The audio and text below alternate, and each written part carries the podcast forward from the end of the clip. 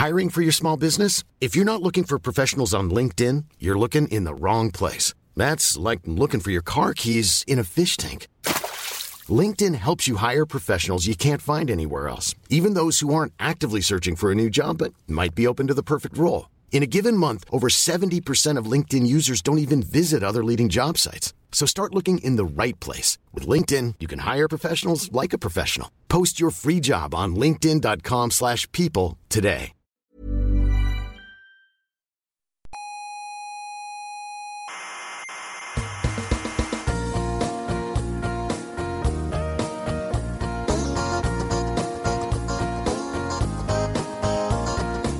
Aquí comienza Coffee Break, la tertulia semanal de la actualidad científica. El universo empezó, dicen ustedes, con el Big Bang, ¿no? Exactamente. ¿Qué, qué había antes? ¿Qué había antes? ¿Listo? Yo- yo ¿Qué le- había yo- antes? yo- yo le cuento. ¡Soberbios! ¡Científicos soberbios!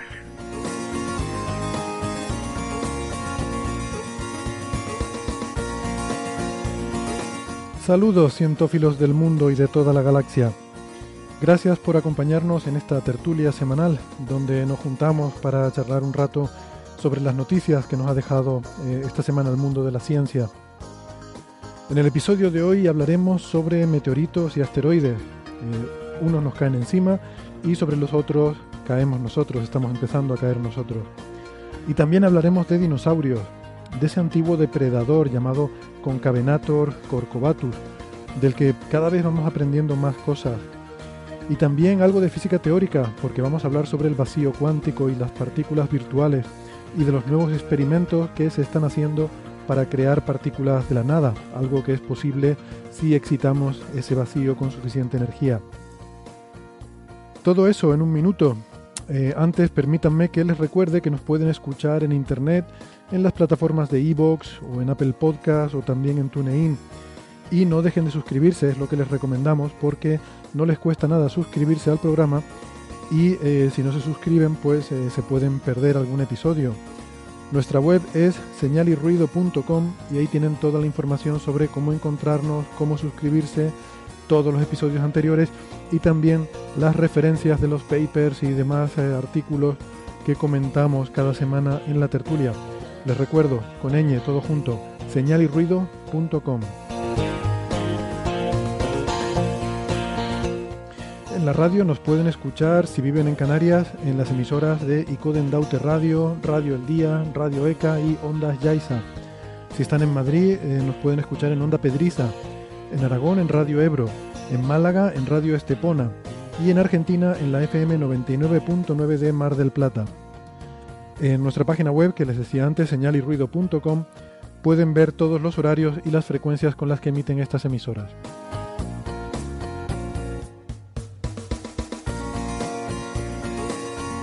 Hemos estado ahorrando, hemos estado ahorrando y por fin hemos ahorrado lo suficiente para podernos permitir los honorarios del gran Javier Licandro. Arroba Javier Licandro, bienvenido de vuelta a Coffee Break.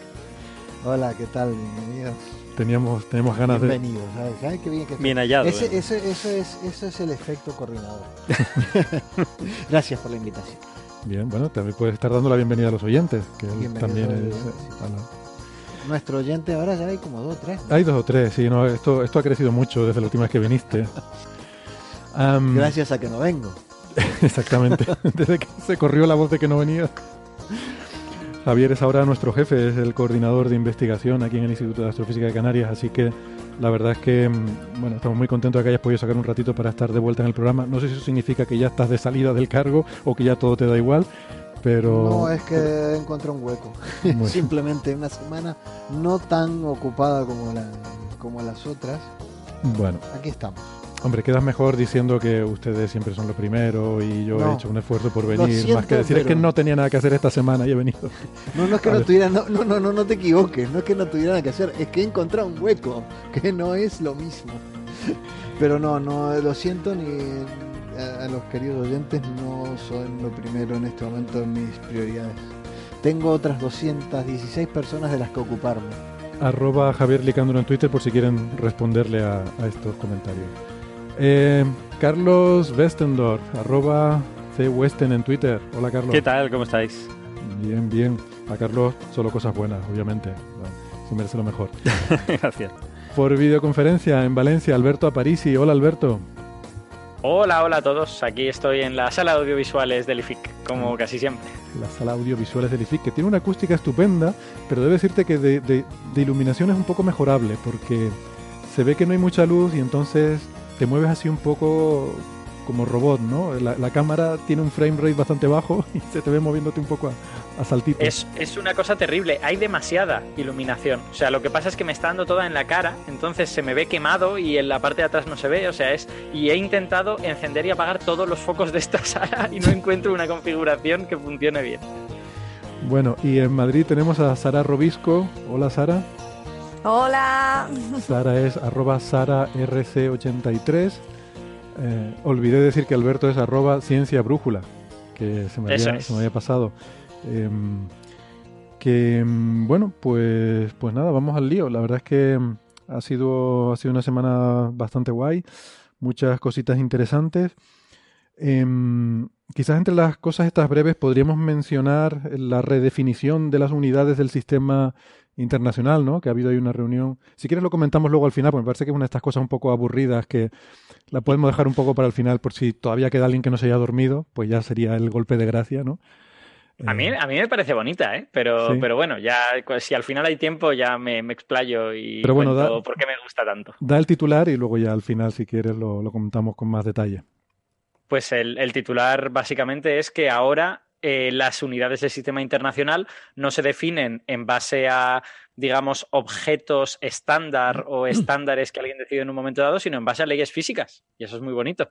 O sea, que uno puede, puede utilizar la física en- o la química, o, porque también está el número Avogadro, por ejemplo.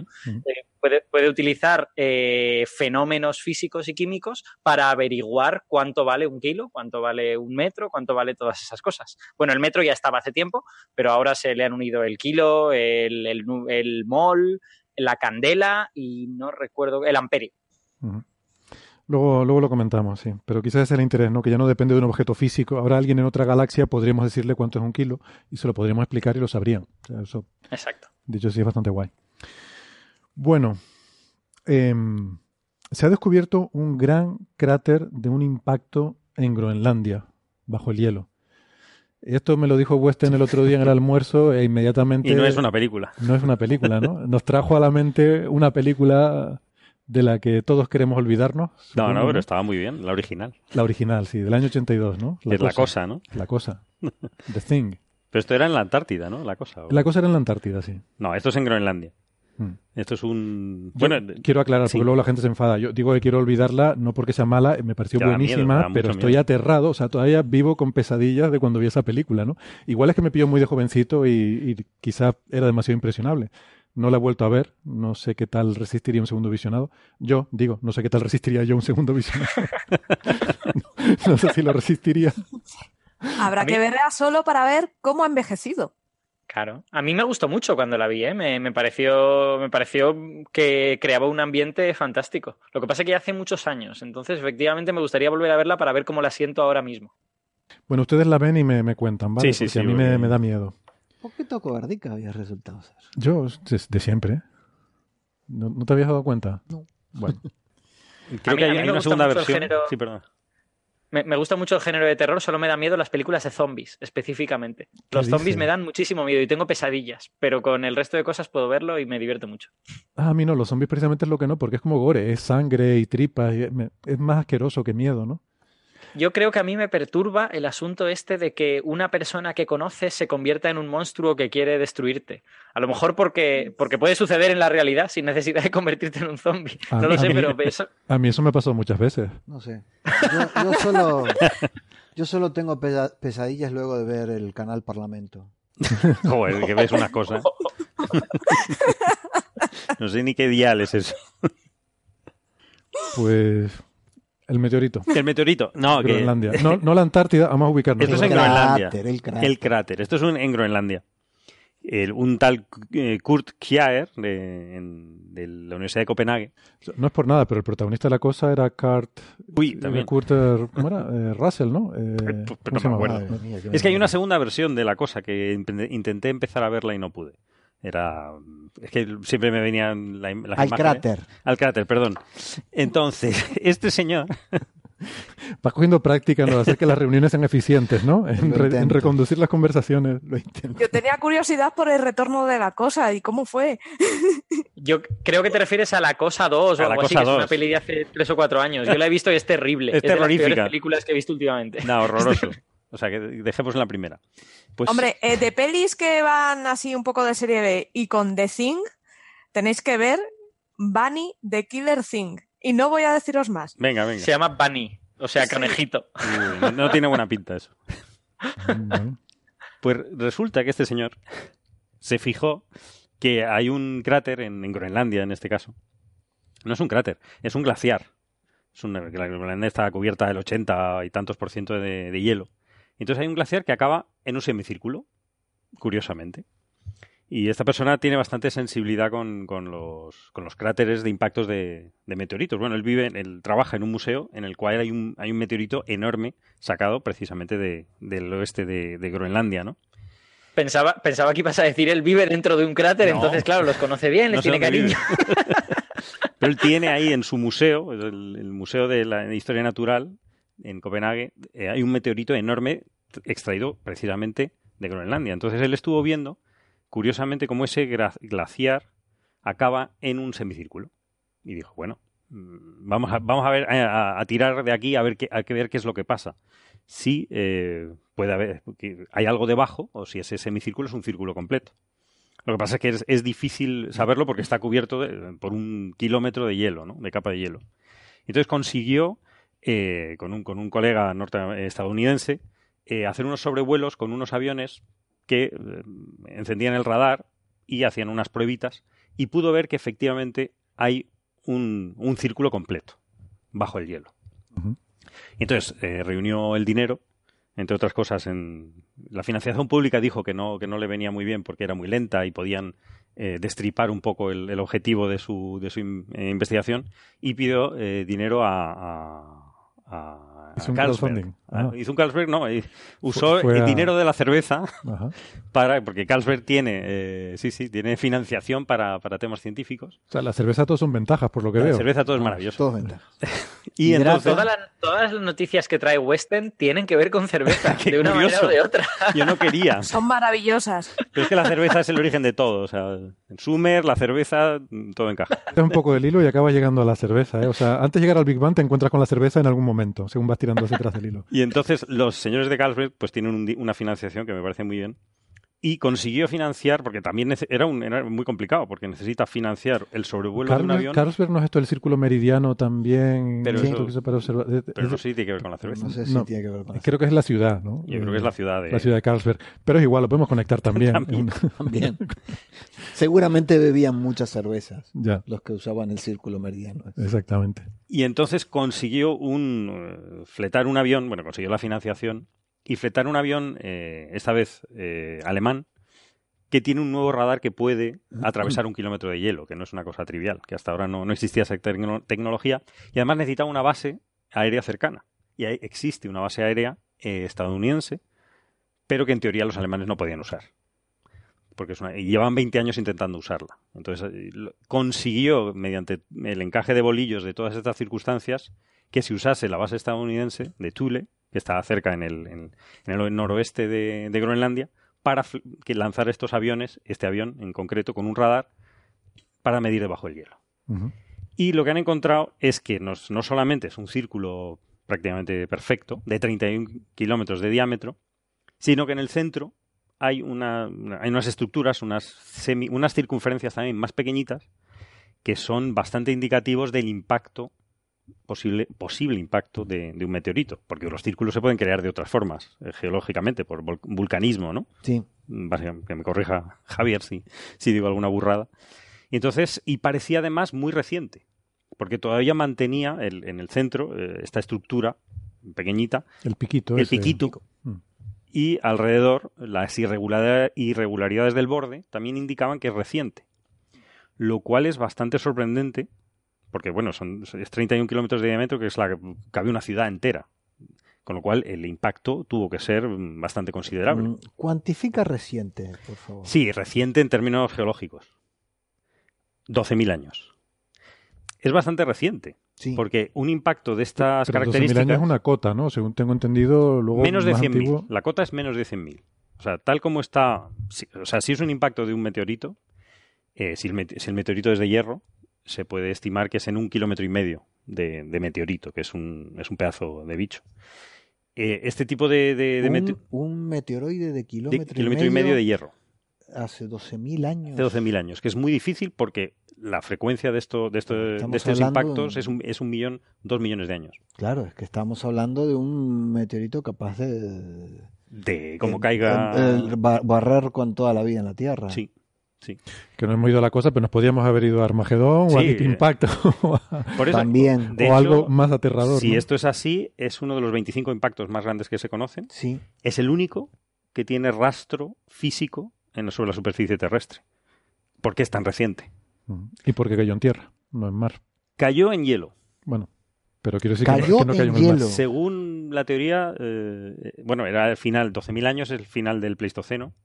Y es Claro, justo- si es, si es tan reciente, había casquete polar Sí, todavía. claro. Había casquete polar que comunicaba Casquete polar está desde hace dos millones y pico de años. Claro, entonces estaba. Esto, esto es importante, ¿no? Eh, lo que quería decir es que la cota se sabe por la forma que le- no se ha erosionado, digamos, la irregularidad del borde ni el centro. Claro, pero debajo de un, de un glaciar, ¿cuánta erosión puede tener? Sí, porque el movimiento del glaciar erosiona. Sí. el- Sí. El, el hielo es súper, es muy, muy erosionante, quiero decir, deshace, va rompiendo todo. En el, en el paper dan una, una especie de, de margen amplio de cómo de erosivo podría ser. Entonces, según qué parte del margen cojas, te sale que es un poco más antiguo porque tarda más tiempo o, o que es un poco más reciente. Yo, ell- ellos, de hecho, en esa sección no se quieren pillar mucho los dedos y dicen que realmente para saber la edad habría que estudiarlo mucho mejor y que si queremos ser muy conservadores, que podríamos llegar incluso a decir que podría tener dos millones de años pero, pero Mm. vamos, que ellos eh, prefieren eh, fechas más recientes, digamos. Sí, y, de hecho, eh, esta eh, este señor, el Kurt Skier, eh, ha estado, eh, bueno, excavando, ¿no? Ha estado en, en la salida del glaciar, en- donde está la, el, no se dice, el desagüe, digamos, y ha encontrado, la, pues, la desembocadura, ¿no? sí, la desembocadura, buscando lo- en, lo- en los sedimentos, y ha encontrado eh, granitos de cristal De cristal Que de tiene- impactita. que de impactita con, con, con bandas, ¿no? Cosa que, que, que no lo producen los volcanes, ¿no? Que es, es una Ah, señal la clara de impacto. ¿no? La impactita es típico de un, de un cráter meteorítico. sí. No- ¿Nos explica, Javier, esto de la impactita? La impactita es un tipo de mineral que se forma justamente por el, por el impacto del la- la- el, el golpe de la- del meteorito al caer en el con el material que está en, la- en- en donde impactó, ¿no? Mm, Por la presión que La genera. presión ¿no? y el calor. un, un Presión, cristal calor muy- muy genera un cristal muy particular que se conoce como impactita, un tipo de mineral que es característico. Claro, lo que pasa es que esta impactita, según tengo leído, se ha encontrado en de todas las capas, en, en muchísimas capas. O sea, no hay una única capa privilegiada que te, diri- que te diría que el impacto se realizó en ese momento, ¿no? Es que O la sea que- impactita no solo la- no, es que la genera el, el- el golpe con el meteorito, el- eso genera toda una, un- una onda de impacto Y hay que se y, y propaga. una onda térmica que se propaga y modifica el mineral y genera ese la propia onda de choque puede La generar esa de impactita choque, fuera de lo que es el donde choca físicamente el meteorito. ¿no? Mm, Sí, hasta donde, hasta donde llegue la onda de choque puede generar. Me refiero en profundidad y lateralmente. Y lateral Lateralmente. también. Pero aparte de esto, yo me imagino que o sea, este impacto funde ese hielo y luego el glaciar se vuelve a formar. Con lo cual hay una cierta mezcla, me imagino, de materiales en ese, en ese proceso que me imagino será muy caótico, ese fundido que tiene lugar con el impacto y luego al volverse a, Mm. a, a generar el glaciar y solidificarse todo ese Sí, hielo. eso es, sí, eso es interesante. Es interesante porque han, sí han hecho catas en el, en el hielo. No, lo que no han hecho es eh, taladrar el kilómetro de, de- de hielo porque es Está impracticable. Es dificilísimo. Sí han hecho catas de hielo en diferentes zonas cercanas y el, el hielo está ordenado hasta 11.700 años y a partir de ahí está bastante caótico. Caótico, está ¿no? todo Claro. mezclado. Son, son pequeños indicios que van sumando, porque no, no tienen nada claro que esto sea el resultado de un impacto. ¿no? Si hubiese sido un impacto sería muy interesante, porque ya empiezas a relacionarlo con, con eventos que han pasado en la historia geológica de la Tierra reciente, 12.000 años, ¿no? Que hace 12.000 años, casualmente no, Es que ellas son épocas históricas. o sea, es una época histórica que estaban los humanos, estábamos eh, colonizando Norteamérica y cazábamos mamuts. Una, una precisión, no es época histórica. O sea, Bueno, histórico es prehistórico. es- el, Es- Es prehistoria. es el final de la prehistoria, digamos. A ver, 12.000 años, yo no sé cuánto No, no de bien histórica. definida tenemos la línea esa, ¿no? sí, Pero no está escrito la historia.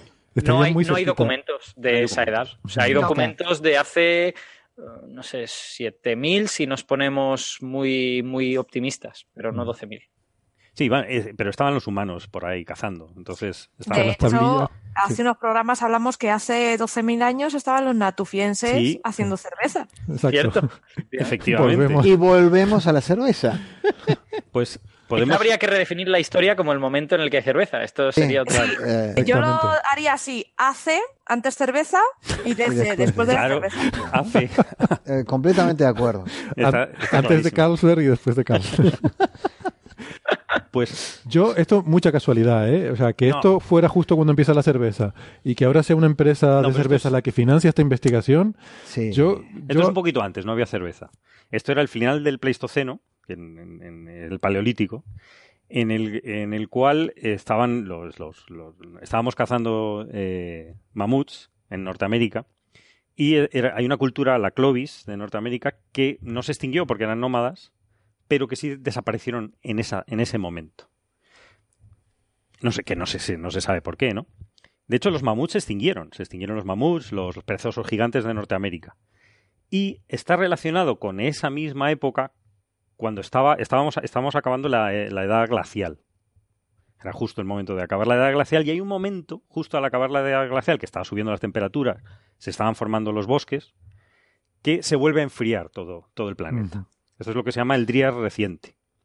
Que el Drías reciente es muy gracioso, es un enfriamiento repentino que duró mil años, 1300 años, eh, cuyo nombre viene por una flor que es la Drías, octopétala, que es cuando los, los bosques emergentes se congelaron otra vez y se convirtieron en tundra, que es donde vive la, la flor esta, la Drías, ¿no? Entonces es un momento de enfriamiento que tampoco se explica. Este, esta- este enfriamiento del Drías reciente se intentó explicar con un impacto de un meteorito. ¿Qué pasó? Que hace, hace 10 años, hace- hay, hay- hay teorías, lo desecharon, esto, este, este enfriamiento, primero porque no había impacto, no había señales de meteorito de esa época. Y segundo por otras cosas, porque las, las impactitas se han encontrado, pero no hay una época exactamente que te fije en qué momento podía haber un impacto. Es decir, es un, es un tema bastante controvertido.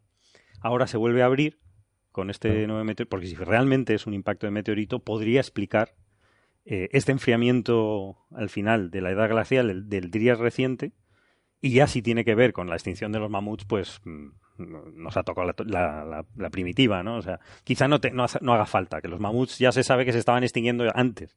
O sea, que tampoco, quizá estamos intentando sobreexplicar las cosas, ¿no? Pero simplemente eh, los efectos que tú decías, Javier, de, este, de un impacto de, de un kilómetro y medio de hierro Ah, es un- es devastador. devastador. Es devastador para el planeta. O sea, Sí, tiene, sí. tiene O efectos. sea, sobre- acaba con la mayor parte de las especies sobre la Tierra. No sé si hay una, una extinción marcada aparte de las florecillas estas. No, la florecilla es la que florece después. Sí, ya, ya, aparte de esto de las florecillas, Depende de dónde caiga. ¿no? tiene, hay algún um, indicador, un indicador de que para esa época hubo una gran extinción en la Tierra. O de cambio climático, ¿no? Quizás. dices- Sí, pero- de hecho, esas, ese repunte de aglaciación se piensa que es por él. O sea, que esto es- puede estar ligado, pero vamos, Ah, o no. mm, Eso me lleva a pensar o que, o que el objeto no era tan grande y están sobreestimando el tamaño, Puede ser. Hombre, porque ellos no saben de qué era el objeto. o todos los modelos que estamos haciendo con nuestros objetos son un poquillo exagerados. No, pensad que el de, a ver, el que el cráter que extinguió eh, hace 65 millones de años, Ujú. ese eran 10 kilómetros de, de meteorito. Pero es que 10 kilómetros en volumen es 10 a la 3. Ujú. En factor 1000, ¿no? Vale. Es que Entonces, aquello era un sí. señor, era un señor bicho con papeles. Ya, ya, ya, pero por Es eso te que- digo, eh, eh, eh, y- bien, no era de hierro y tal, Eso te iba a decir, el hecho de que fuera de Claro, hierro pero... también... ¿Y por qué de hierro? Eso es lo otro. No, eh, por decir algo. Es que no tienen ni idea. No, no, pero sí han encontrado, ¿no? Eh, Han encontrado restos en el río, ¿no? Eh, de, de, o sea, perdón, no, eh, eh, a ver, en una localidad cercana Sí. Eh, ya es conocido que se habían encontrado, se habían encontrado mm, restos en- Hay, hay meteoritos eh, que- cercanos, sí. cercanos exactamente que, que son in- indicativos de una composición de hierro, ¿no? Em, lo que pasa es que, por lo visto, eh, a ver, ahora no recuerdo por qué, se piensa que la composición de este no es exactamente igual que la de esos. Ah, ¿cómo era? Ah, ¿cómo era esta historia? A ver si lo tengo apuntado por aquí. Yo lo que, lo que estoy leyendo ahora mismo es que dicen que en, las, en los restos de cuarzo que parece que ha sido sometido a shock, que parece que, que venga de, de estos impactos, hay eh, trazas tanto de níquel, cobalto, cromo, oro, y que esos, esos elementos suelen ser indicativos de alto contenido en metales y tal. Está claro que, tenías un, objeto ah, ah, bastante diferenciado que el- lo que chocó. Ujú. Sí, exacto. Ellos, ellos de hecho, en el abstract hablan de un, de un posible asteroide diferenciado eh, compuesto de hierro en una parte. Mira, yo tengo aquí, no, no el paper, sino otro artículo que leí sobre el tema y dicen que el análisis químico realizado en la Universidad de Cardiff, en Gales, eh, reveló que el meteorito estaba hecho de hierro. Lo que pasa es que no sé... claro, estas son las muestras. Esto debe ser el análisis de las muestras que este hombre cogió, este Kurt, eh, como quiera que se pronuncie este apellido danés, Kjaer o... Kjaer, no tengo ni idea. sé, Kjaer, Yo es que he visto series de estas danesas y ahí dicen cosas así. sí, bueno. Kjaer, ¿no? Sí, Kjaer. ser. Vale. Pues que re- recogió muestras, como decía Carlos, en, en la desembocadura del glaciar y que el análisis de esas muestras lo que les lleva a concluir que, que el meteorito era de hierro. Mm. Pero no sé los detalles, no sé en qué se basa esa conclusión. Pero sí que le sorprendía que no era la misma composición entonces esperable que la de la localidad cercana, esta Cape York, donde habían encontrado otro fragmento. Entonces, bueno, pensaban que quizás probablemente era un conglomerado, ¿no? Un objeto que, claro, esa es otra también, ¿no? Que esto, según de dónde, cuál fuera la procedencia original de este, de este meteorito, ¿no? Eh, como, bueno, de hecho Javier nos ha explicado aquí alguna vez, muchos de estos asteroides son cuerpos que se diferenciaron Sí, en las etapas sí, originarias del sistema solar, que luego por eh, impactos y colisiones se, se rompieron y algunos de esos trozos venían del interior, donde eran eh, materiales pesados, ¿no? Los que los componían, por esa diferenciación gravitatoria. Eh, y entonces probablemente este objeto fuera un poco un conglomerado que a lo mejor tuviera un núcleo más, Mm, Que no fuese tan grande. O sea, que no fuese sólido de hierro, claro. No tiene por qué. que a lo mejor era un poco una mezcla, ¿no? Que tenía, tenía como rocas de otras composiciones mezcladas. No sé. Pero vamos, está, eh, está en duda todo, ¿no? De hecho, estaban intentando desmentir la teoría de lo del Drías, de, de si era, antes de conocer este, de que esto era una posible cráter de impacto, se estaba intentando desmentir. Entonces se hicieron prospecciones eh, en zonas cercanas, en por Groenlandia, intentando ver qué, qué, qué elementos raros había. Y intentando desmentirlo, encontraron que había un pico muy extraño de platino, que no se tendría por qué haber dado y que no sabían explicar. Esto hace 10 años. Entonces, retomando todos estos datos, pues es otro elemento a favor de, de que hubiese habido un impacto, ¿no? De, El platino sería algo esperable de un, de un impacto. Sí. es uno de los elementos. Lo que pasa es que no se encuentra iridio y cosas que son mucho más esperables y más fáciles de, de detectar, ¿no? Es decir, no, no, hay, no está la, la evidencia clara de que en cierta capa eh, este, bajo tierra haya eh, elementos raros, ¿no? Creados por impacto. Entonces, por Mm. eso está siempre, mm, hasta que no se haga una prospección en el centro y se vea realmente restos del... En dos o tres años van a poder llegar sin problema. Si hay dinero, sí, si la No, cerveza da dinero... como sigan los, los, los, Ah, que se va el eh, hielo. los trampistas destrozando Alaska con el petróleo y ahora tendremos a los bolsonaristas destro- destrozando la Amazonia, pues ¿Tú crees que hay un cambio climático que nos quedamos sin hielo? en, en poquito tiempo, un lustro, digamos. Dios mío. Pero que no. Podrán ir directamente a excavar en el cráter. Al final la conclusión es como cuando estuvimos hablando del de Tunguska, ¿no? El lago este cercano a lo de Tunguska, que al Mm. final habrá que ir allí, Hay que ir allí. eh, meter el taladro, Taladro allí kilómetro y para sacar abajo. Sí, y a ver qué hay. Pero So- está, está bonito la... sí, son historias un poco teoría. dete- detectivescas, ¿no? Todas estas historias de, de intentar reconstruir la historia de un impacto. Pero bueno, bueno, en realidad sería- todo, lo, todo lo que hacemos es medio detectivesco, ¿no? Mm. Buscamos ciertas informaciones que nos permitan inferir cómo fue y qué pasó. Cuando estudiamos las galaxias hacemos lo mismo. o sea que pues son... es- es- somos una especie de detectives del espacio. oh, ¿Cómo era el, cómo era el detective este de la serie esta de- que, te, de- que te gusta tanto y que lo han cerrado, el, el de Expanse? Sí. Ah, verdad, un detective, sí, Miller. ¿no? Como Miller. De- Somos no, los pero Miller. Detectives del espacio mola, eso. Eso hay sí. que- Esa- esa- hay que- existe, existe una serie o una, novela con ese título, si no, hay que hacer uno. Bueno, pues ahí dejamos la idea. Eh, Colombo espacial. Bueno, pues este sería entonces quizás el impacto mm, grande eh, meteorítico más reciente, digamos, con potenciales, mm, con potencial capacidad de alterar el ecosistema terrestre, el clima, eh, de, de realmente tener impacto a nivel planetario. Sí, porque Nunca mejor yo, dicho lo de yo sabía que han habido impactos grandes desde a posteriori del, y anteriores. Hay registros. Eh, al, al, al De los dinosaurios. a Chichilub. Chi- Chishulub. Chi- Chicxulub. ¿Cómo es? Ah, Chishulub, madre no, es que a mí el, Es que Chicxulub, el ¿no? azteca me cuesta. mira que nos gustan los nombres medio raros. Pues azteca.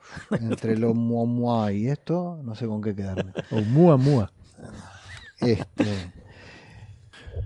hay, hay, Hay- hay, hay impactos, ¿no? hay, este, que- registros. Sí, sí, de pero tan cráteres recientes, un impacto Pero tan recientes no. Por eso digo que. Eh, Y no es esperable, porque son cada varios millones de años hay probabilidad. Del orden del kilómetro son del orden de 2 o 3 millones. Claro, que creo. sea hace 10.000 años o 12.000. Bueno, pues eso es buena noticia porque quiere decir que ahora estamos Que no más seguros. No, eso quiere decir que quizás estamos completamente equivocados en la tasa en la tasa de impactos y en realidad en cualquier momento nos casca uno y adiós. Sí, sí.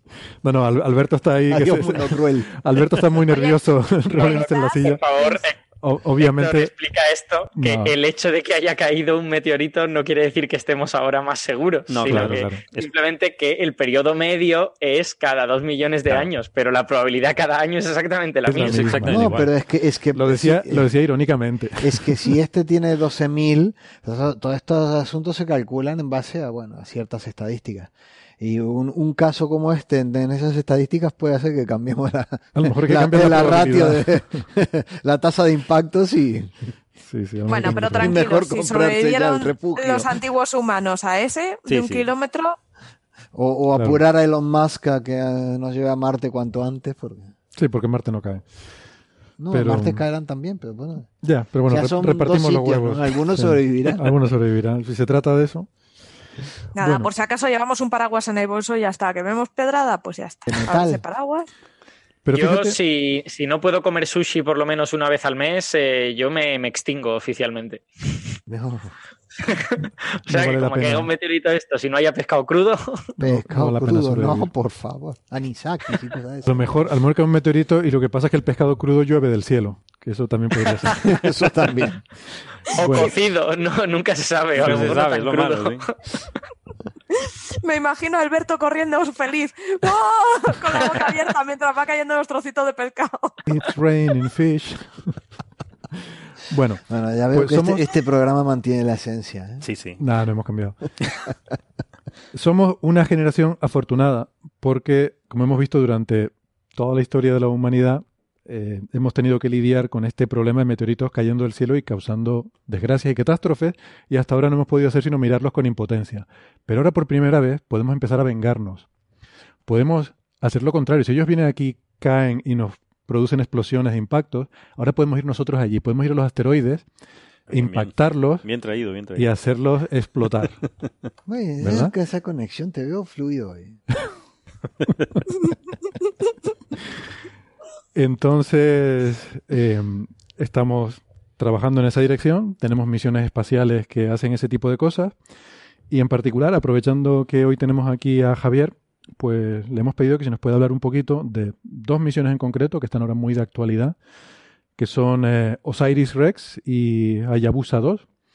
Además, Osiris Rex la conoces muy bien porque eh, eres integrante creo que del grupo científico, ¿verdad? Sí. O sea, de los que eres un poco de los culpables de que esa misión sea lo que es, que tenga Bueno, los objetivos tanto- que tiene y que, Ta- tanto no, pero bueno, uno de los, quiero decir que el culpable es Dante Laureta y su equipo. Este, nosotros simplemente estamos intentando colaborar con el análisis de las imágenes de, Vamos, tú estás ahí para decir, "Da- dame datos, dame datos. Un poquito, un poquito. En realidad nos han dado acceso a los datos, con lo cual. Ya, pero estas cosas no se dicen así, ¿no? hacer- Se dice, no, no, bueno, hay una gran colaboración científica internacional que definimos la misión y que... Pero bueno, está bien, porque La estas cosas, cuando tú haces una misión, quieres que haya gente detrás que vaya a explotarla, ¿no? Porque Sí. si yo me van a dar un montón de millones para hacer una para ir a algún sitio y hacer una cosa que no le interesa a nadie, va a ser un fracaso. Por mucho que, que la misión haga lo que se que pretendía hacer, si no va a haber nadie haciendo ciencia con esos datos, no va a servir para nada, ¿no? Pero, pero en cualquier caso, tanto Hayabusa 2 como Osiris Rex van a darle un pellizquito a, la- a los asteroides. ¿eh? Se, Bueno. se van a llevar algunos gramos, un- algunos cientos de gramos del asteroide. Poco a La poco. que- en la que Yo creo que la lo importante, pasada, lo importante es hacerles ver que, que ya estamos ahí, ¿eh? que, Sí, sí. que tengan cuidado. Bueno, ya será el, eh, el tercer... Sí, Venus era el tercero en que le van a dar un pellizco. Este, ya, la nave Hayabusa... Venu- a ver, eh, Javier ha dicho Venu con B, que no es Venus, Venu. el planeta Venu. No es el planeta Venu. No. El planeta Venus con V es otra cosa. Venu. Estamos hablando del asteroide N Venu. y B. Con dos Ns y B. Como decimos en Uruguay, B de vaca larga. B de vaca, la, la larga es la vaca. La, va- la vaca larga. Porque este- tienes la B de vaca y la B de vaca larga. Eso de la V en mi tierra no se usa. No, no, bueno, yo creo que en ningún sitio de Latinoamérica, ¿no? Dicen DVDs. Sí. Sí. Pero bueno, volviendo al, volviendo al tema, sí es- eh, estamos en un momento tremendamente excitante y hay que ver cómo están, eh, en particular la gente ahí en los headquarters en, en, en, en Tucson, que están completamente histéricos. Ah, en Tucson son los de los de Osiris Rex, Sí, ellos están ahí en Arizona. la Universidad de Arizona. Y sí. Y, y- y vamos, todos los días con bajando imágenes y analizando. Tenemos a, a Juan Luis Rizos, que es nuestro estudiante de doctorado, que está a tope ahí, dedicado al análisis de imágenes. Eh, y eh, es realmente impresionante. Eh, el- primero llegar, llegar al, al, al objeto o a las cercanías, porque en realidad estamos aproximándonos todavía hasta principios de diciembre, no se va a llegar al, a, a la primera órbita alrededor de, de Venus, que en realidad no es que no es que orbites alrededor, sino que vas haciendo como un triangulito, ¿eh? le das un impulso, sales a una órbita, después pegas otro impulso, sales en otro en, en- en otro lado del triángulo, de otro, otro, otro impulso, y así estarás triangulando alrededor. Porque no, no tiene suficiente gravedad para Ah, mantenerte va, ahí en una ni órbita. gravedad ¿no? ni nada. como- Claro. Apenas aguanta las, las piedras que tiene, eh, casi, y casi que posadas encima, porque esa es una de las cosas que se ve en las imágenes. Ah, sí, tiene piedrecitas alrededor. Piedrecitas, tiene un piedrolo que debe tener como 30 metros, Oye, espera, antes que nada, para, para posado en la superficie. eh, esto está en el cinturón de asteroides. no, ¿esto estos son, eh, estos son asteroides que pasan cerca de la Tierra. Ah, estos son Near Earth, estos son, Son Neos. pequeños asteroides eh, que se han escapado del, del cinturón principal Ah, por bien. la acción gravitatoria básicamente Son de los, los Júpiter. peligrosos. Son los peligrosos, Son muy los bien que hay que, hay tener, hay que tener amenazados. Estos son los que Eh, tenemos eh, que decirle. Bennu estoy- es, eh, de hecho, Bennu es el objeto que está primero en la lista de potencialmente peligrosos. Sí. O sea que ya podemos llegar hasta allí y, darle un toquecito. Podemos Decirle, darle un toquecito. ojito. Oye, compórtate. Somos amigos, somos compañeros. Te estamos vigilando. No nos haremos daño. Pero ¿no? es muy curioso porque eh, el- si uno mira fotos de Bennu y de, y de Ryu, que es el que está en la Hayabusa 2, y, las mira con un cierto, una cierta velocidad, y dice, coño, si es el mismo objeto. Ujú.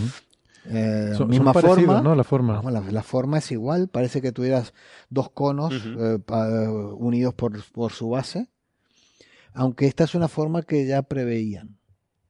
¿eh? Yo, yo diría, no sé, tú dices dos conos, mm, vamos a decirlo sin tabúes, son dos pirámides unidas por la base. Dos pirámides unidas por la base, bueno, pero pirámides cónicas, Son cónicas. son medio cónicas, sí, sí. Ajá.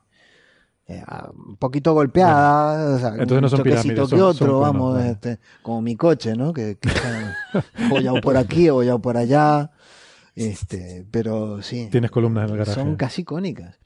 Y, y es curioso porque es bueno, es otra de las cosas que es bueno llegar y verlas, ¿no? La, teóricamente todos los modelos, los modelos de, eh, que, que generan estos objetos que a los que llamamos eh, vulgarmente pilas de escombros. Eh, estos, estos objetos se forman a, a partir de la colisión de algún otro objeto grande, queda un montón de material este, en, en- Flotando en el ahí. entorno y se vuelven Y a ir vuelven a juntando por gravedad, se reacumulan. Esos procesos de reacumulación es como que, que tú rejuntaras un montón de escombro Pero en es una todo pila. escombro hasta el centro. O, Sí, hay, o hay un núcleo. Básicamente hasta el centro, ¿no? Ah, estos no, estos objetos no. Es que y- provienen de otro objeto, ¿no? Que se rompió, básicamente. Y- sí, eh, básicamente es un asteroide más grande que en algún momento se rompió y este Y algunos escombros y quedaron los- y juntos el, y material se- se... em, se va formando lo que se lo que queda, alguno quedó del, del objeto original y otros se han reacumulado. Y si tú pones eso- ese, ese objeto a rotar bastante rápido, Venus rota en cuatro horas y poquito, Se convierte el material que está en la zona de los polos se empieza a desplazar hacia la zona del Ecuador, forma como una especie de anillo circular en la zona del Ecuador y exactamente lo que vemos. Eso lo, lo pre- este, está predicho esa forma en, en un artículo de, de Kevin Walsh eh, de hace unos años, no me acuerdo, 2000 y algo. Y efectivamente ya habíamos visto objetos de este estilo en las imágenes, en los modelos que uno saca con las imágenes de radar. Eh, Bennu era uno que teníamos eh, imágenes de radar y, eh, y es increíble ver que efectivamente cuando vemos imágenes los modelos de radar ajustaban bastante Oye, estas bien. imágenes de radar eh, son básicamente de Arecibo, ¿verdad? Arecibo Bueno, hay Arecibo, Jodrell Bank y no me acuerdo, que algún par de radiotelescopios más. Vale, vale, pues siempre se menciona que es uno de los, más que como receptor, el que, porque claro, eh, ha estado, el, el observatorio de Arecibo ha estado en peligro de cierre varias veces, ¿no? Porque, eh, bueno, ahí se cuestiona mucho su utilidad científica a día de hoy y tal, pero eh, uno, uno de los argumentos que se ponen es que eh, sigue siendo pionero, o sea, sigue siendo un instrumento de frontera Sí. para mapear asteroides, Por porque es de los pocos que tiene una capacidad de emitir, porque para hacer estas observaciones de radar tienes que emitir la señal de radio y luego poder observar el reflejo. Y que el Observatorio de Arecibo es uno de los pocos que puede hacer esto muy bien y que produce estas imágenes tan buenas de, de superficie de asteroides, ¿no? Hablando de Arecibo, bueno, decirle a nuestros oyentes que este, la, la actual directora científica de- del observatorio es una española, obetense por más datos, doctoranda de esta casa, que es Noemí Pinilla. De, perdona, que, que es quien, no, o sea, sí, Noemí Pinilla Noemí ha es la estado aquí. directora científica de... Ah, sí, de no sabía. Arecibo. De Arecibo, ah, no lo sabía. Qué buena noticia. Sí, por A lo Noemí la hemos tenido dos veces, si no recuerdo mal, aquí en Coffee Break. Un abrazo a, a Noemí. Sí, No, sabía que estaba ahora. Qué bien. Sí, Pues eh, muy bien. Que, eh, Eh, que la gente que lo formó se vaya... Hombre, te- estará, Este- estarás orgulloso, claro. Sí, mucho. Pero es mérito de ella, ¿eh? Te digo. Obvio, obvio. Le- luego le Hay que decir que a pesar de...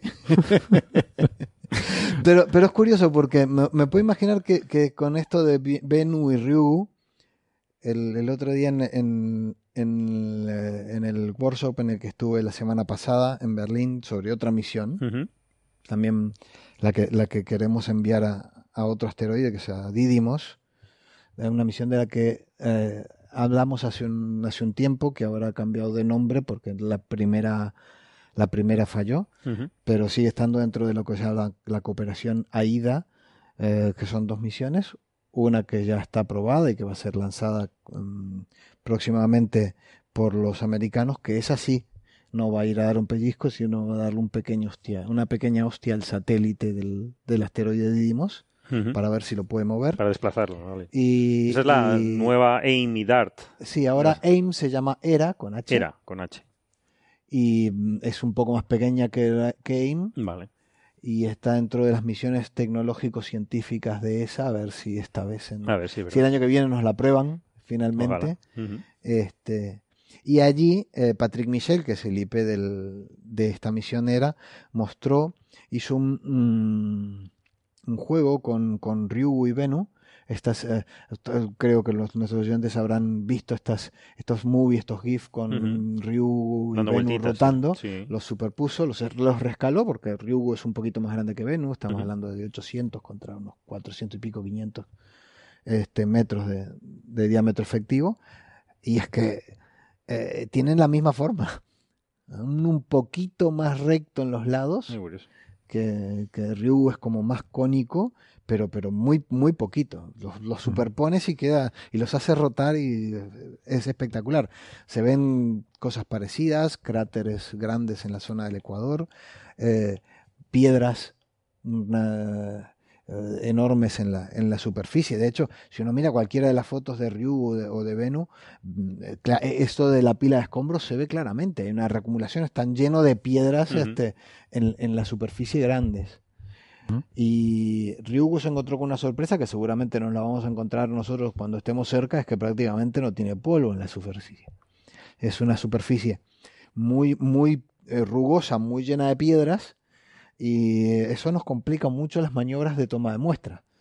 Eh, eh, Ryugu y eh, Ry- este, Hayabusa 2 y Osiris Rex tienen como objetivo principal llegar, tocar en la superficie y con distintos di- con dos dispositivos diferentes, pero eh, que hacen lo mismo. Básicamente, lo que uno dispara una- un pequeño proyectil de modo que levante el polvo y, y, este. Y recoja muestras de polvo en, en un contenedor y las traiga a tierra, el otro sopla nitrógeno en la, en la superficie, toca, sopla nitrógeno y recoge mm, polvo. Pero mucho polvo no hay. Eh, vamos a tener que ser capaces de recoger piedritas Ah. eh, ya de, de- de De un tamaños tamaño de milímetros para arriba. Y además la maniobra se hace un bastante más insegura porque si tú te buscas una zona donde hay mucho polvo, unos cuantos metros donde no hay piedras grandes, pues nada, tú mandas, bajas allí, tú pones tu dispositivo que tendrá unos 30 centímetros de diámetro, 40, tocas, ahí no pasa nada.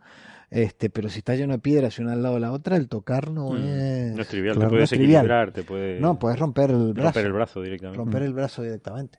Entonces, en Ryu les ha costado mucho seleccionar un sitio donde de toma de muestras. Y me, Ujú. me- me temo que eh, en un par de meses estaremos con, eh, entre el mismo dilema eh, con, eh, con Con. Osiris Rex. Porque, o sea, Osiris llegará en diciembre, ¿no? Decías, al asteroide. diciembre. Está todavía en camino. Se, pon- se pondrá a unos 20 kilómetros, creo recordar que habías dicho. Y luego, mm, supongo que estará un tiempo de reconocimiento de la superficie para decidir dónde se mandan estos Sí, aparatitos. Básicamente tiene dos fases de caracterización de la... Hay que caracterizar al objeto, ¿no? Eh, Antes de decidir dónde vas a, to- a- va- dónde vas a tomar las muestras, estudias toda la superficie, este, primero de un poquito más lejos, luego se acerca más, hay dos, eh, hace un estudio detallado de la superficie, ahí decide dónde, dónde. Dónde se tomarán las muestras, se eligen por lo menos tres sitios, pues nosotros podemos hacer hasta tres intentos. Básicamente el- el- el- la nave tiene un brazo con el dispositivo este de toma de muestra en la, en, en- en la punta, que es una especie de anillo mm, este, circular eh, que, mm, con un contenedor en todo el, en, todo el borde de ese, de ese disco este, de muestras y tenemos hasta tres intentos. Podemos traer hasta 600 gramos de materia. 500 gramos, vale. Si recolectamos 60 gramos, ya nos damos por conformes, porque cada maniobra es un riesgo Mm. para la misión. Básicamente la nave se acerca despacito, despacito, despacito, despliega el brazo, el brazo toca Toca. muy despacito, es- toca durante unos segundos, 10-15 segundos. En, en- en ese tiempo el brazo tiene, tiene un, eh, como Una un codo, flexión. Y, eh, y- y cuando, cuando ha estado 10-15 segundos, el codo se retrae y, y por el impulso, no prendes cohetes ni No nada. prendes cohetes, Por por el impulso del brazo, ah, del brazo, extenderse. Te, te separas y luego que esté ya cierta separación ahí enciendes los cohetes, ¿no? Porque si los enciendes muy cerca estás afectando la zona de toma de muestra. Y lo de tener tres Javier. intentos. Sí, Sí, di, Alberto. Una, tengo, tengo una pregunta. El, en la misión Hayabusa 2, los dos hoppers estos, los Minerva 2, 1A y 1B, ¿siguen todavía operativos o esto eh, era, Creo que digamos, una prueba de que una todavía tecnología? está- Creo que hay alguno que todavía está saltando por ahí. Pero Esto- qué bien. Los hoppers, igual podríamos explicarlo, son que esto, en vez de rovers, la Hayabusa 2 lo que llevaba eran unos, unos pequeños, nada, unas cositas de un Sí. kilo, unas cositas pequeñitas que van saltando. La diferencia fundamental es que la, nave- la, na- la misión japonesa tenía tres, eh, eh, tres landers, tres, tres, Aterrizadores. a- a- aterriza- tres mm, pequeños robots que bajaban a- Ujú. al, al asteroide. al asteroide. Eso básicamente son tres cajitas. Dos de ellas que tienen, tienen dentro un dispositivo que con una especie de, eh, de aparato que gira y al girar induce un torque que, el, que hace que el Mm. bicho en una, en- en una, eh, condición de microgravedad da saltitos. Como las judías esas que teníamos de pequeños que tenían un rodamiento dentro. Y que cuando el rodamiento se movía, la judía se movía. Mis judías nunca tuvieron rodamiento. Pues eran divertidísimas. Además en mi tierra Esas, no eran esas judías, eran no poner. ¿Y el qué? Eh, las judías con rodamiento en la paella no se pueden poner. No, aquí. no se podían comer, eso es verdad. Ah, no. Ni en la fabada, ¿te imaginas? Eh, los porotos que yo he comido de niño, que ninguno tenía rodamiento. Esto Pues no o sea, es como elástico, ¿no? El, el sistema este de, de propulsión, ¿no? Es como algo que, que, algo que da un... que lo- Crea- una inercia, crea una inercia, Le entonces- haces girar, ¿viste? Que en un, un torque. Como no hay gravedad, pues salta, salta, Salta. La, la cajita salta. Eh, Vamos, sería imposible poner un rover. Claro, pues no tienes tracción, ¿no? tienes tracción, Girarían nada. las ruedas No sin- tiene sin tracción. Y, moverse, el, y ¿no? el otro, este, creo que el, el, el europeo, el avión alemán. Que, Y de hecho, perdón, déjame decir una cosa. Mascot, El, que el- ese que ni se- creo que ni se movía, ¿no? No, se bueno, caía, y caja y daba- caía, da- se daba vueltas, sí, podía darse vueltas, creo. este, allí hacía sus estudios. Y, más. ese sí que duraba unas horas. Sí, eso eso dura estoy 12 seguro. horas. De los otros dos no estoy seguro si hay alguno que todavía esté haciendo algo. esos cacharritos cuando saltan están 15 segundos, 10 segundos en, En el el aire. aire. Sí, porque es claro, que- no hay gravedad. Claro, hay tan poquita gravedad que eso salta y está ahí un rato. Y de hecho van tomando imágenes mientras está en el aire. Eh, Van tomando imágenes. Todos tomando- nos acordamos del. No, no, del- la, la- la estimación es que están minutos en el aire, ¿eh? que están hasta, Sí, sí. hasta 15 minutos en el aire, están mucho tiempo. Mm. Todos po- eh, recordaremos en el, el- este el que el que llevamos a Yurimu Gerasimenko.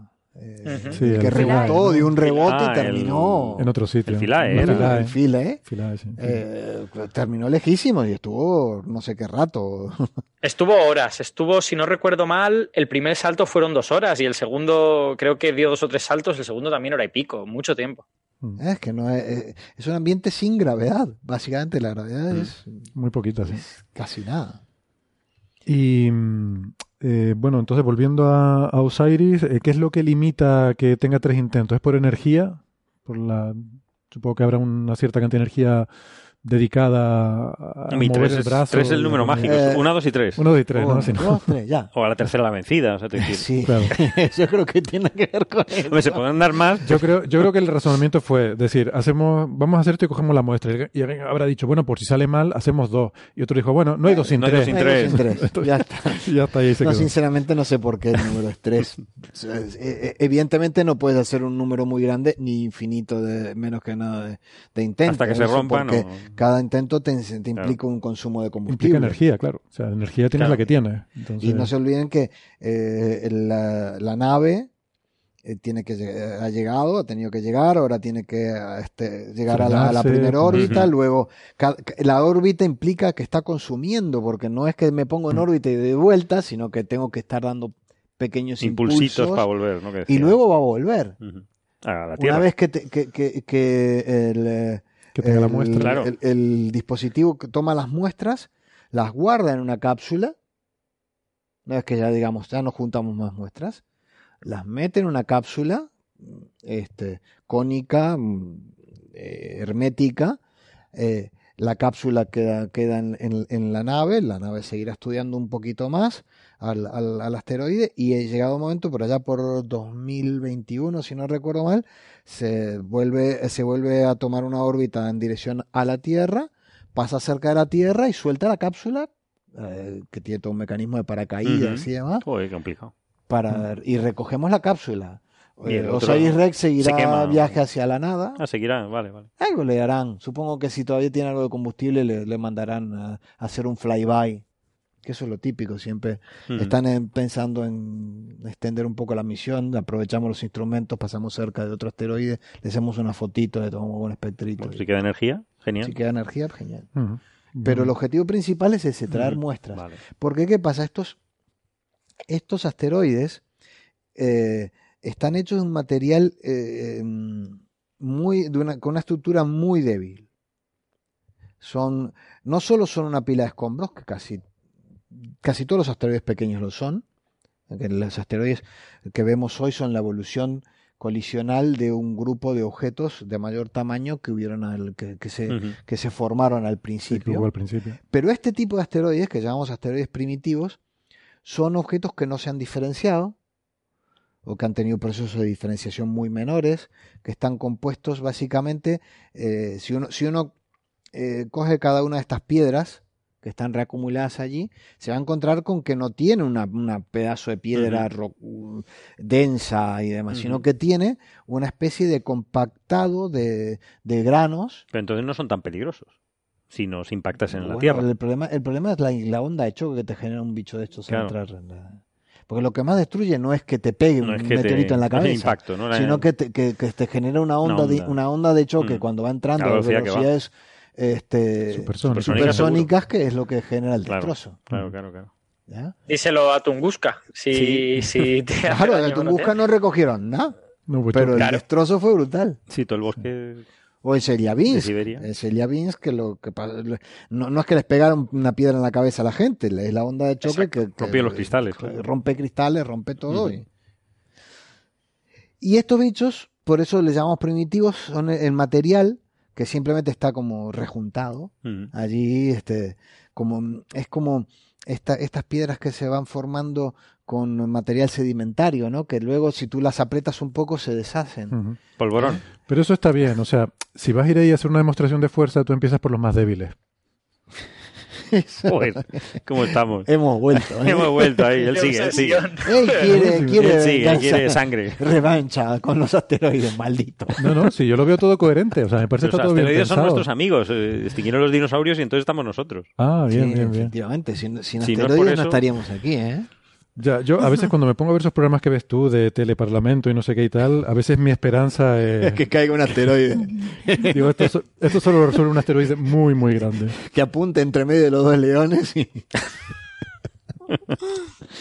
De todas Bueno. formas, para la siguiente misión, a ver, científicos, tomad nota. Que el rover lleve, bueno, o el aterrizador que lleve una Haiti para coger la muestra bien, ¿vale? Un taladro hidráulico que se ponga a hacer el agujero y ahí ya coges todo guay. Y el problema de hacer tala- Decker. un taladro allí es con- don- a, a qué coges el, tala- el, el aparato. ¿Dónde lo agarras? En el Ostras, momento que le, verdad. le- le- le metas algo así, pega allí y hace uff y sale Te volando. impulsa al revés. A ver, cuando... Acción, reacción. No tienes que, nada que lo sujete. Puede ser muy divertido. Permite que lo traduzca a la radio. Cuando Javier dice, en el momento que pegues ahí, está señalando con el dedo hacia dentro de la mesa, y dice, cuando dijo hace uff, estaba señalando hacia afuera en la Al dirección contraria. Queriendo decir Yo que creo se que la intenta... gente me entiende. con el, Ay, Se uf. el taladro a dar saltitos por todo el... Sí, depende Sería- de cuánto quieras taladrar. Si le taladras muy fuerte, lo recoges por aquí en unos años. Sería muy divertido además también ver dando vueltas al lander mientras el taladro gira en un sentido, el otro dando vueltas en sentido También. contrario. También. Sería también muy divertido. O sea, básicamente conviertes talados en muelles cuando no puedes Sí. cogerte a nada. Exacto. Sí, sí, eso. Es un, a- a- a- primero hay que anclar de alguna manera lo que el aparato. Sería comiquísimo. Todo eso además grabado por la NASA y con música de Benny Hill.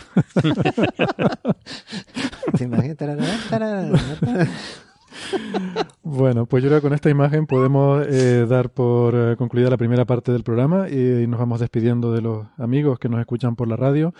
Que les recordamos, como siempre, que nosotros vamos a ir un ratito más hablando de otras cosas. Entonces pueden eh, intentar eh, buscar el programa en internet si les interesa seguir la conversación. Y si no, pues nada, les dejamos con otro programa muy interesante que viene ahora en la emisora. No sé cuál es, pero no se lo pierdan porque seguro que está muy bien. Pero los que nos estén escuchando por internet, eh, no se vayan, que hacemos una pequeña pausita y volvemos enseguida. Hasta ahora. Hasta ahora. Chao. No, en. Ah, ¿en cuál de ellos? Bien, pues estamos de vuelta. Gracias por seguir con nosotros. eh, y tenemos más temas para comentar hoy, pero eh, antes de, de cambiar, Javier, quería que, aunque tú estás más famili- familiarizado con la misión Osiris Rex, que de hecho estuviste en el despegue también, ¿no? Eso Sí. tiene que lo comentamos Sí, una vez aquí en el eso programa, mola ¿no? Eso mucho. tienes una experiencia, Eso mola mucho. sí, ¿no? El yeah. Ah, mola, mola. Sí, esa parte nos hacemos ideas, pero me imagino que el Hasta 10 llegamos. hasta, hasta 10. No, pero esto es para atrás, ¿eh? Claro, claro. es que van es más hacia difícil, atrás. es más No, no, difícil. es que claro, es que cuando Eh, hacemos las pruebas eh, no para cualquiera contar para atrás. Y con cosas que explotan, que pueden explotar. o sea. Es que cuando hacemos aquí las pruebas de sonido les pido a- aquí a los compañeros que cuenten hasta 10, pero claro, esto es para atrás. o sea, es más- No, no, y además tú vas con aquello de que, ah, bueno, y si revienta, el, eh, si revienta, bueno, yo tengo, estoy haciendo tantas cosas que si revienta, pasa nada, pero cuando estás ahí te empiezas, ¿y si revienta?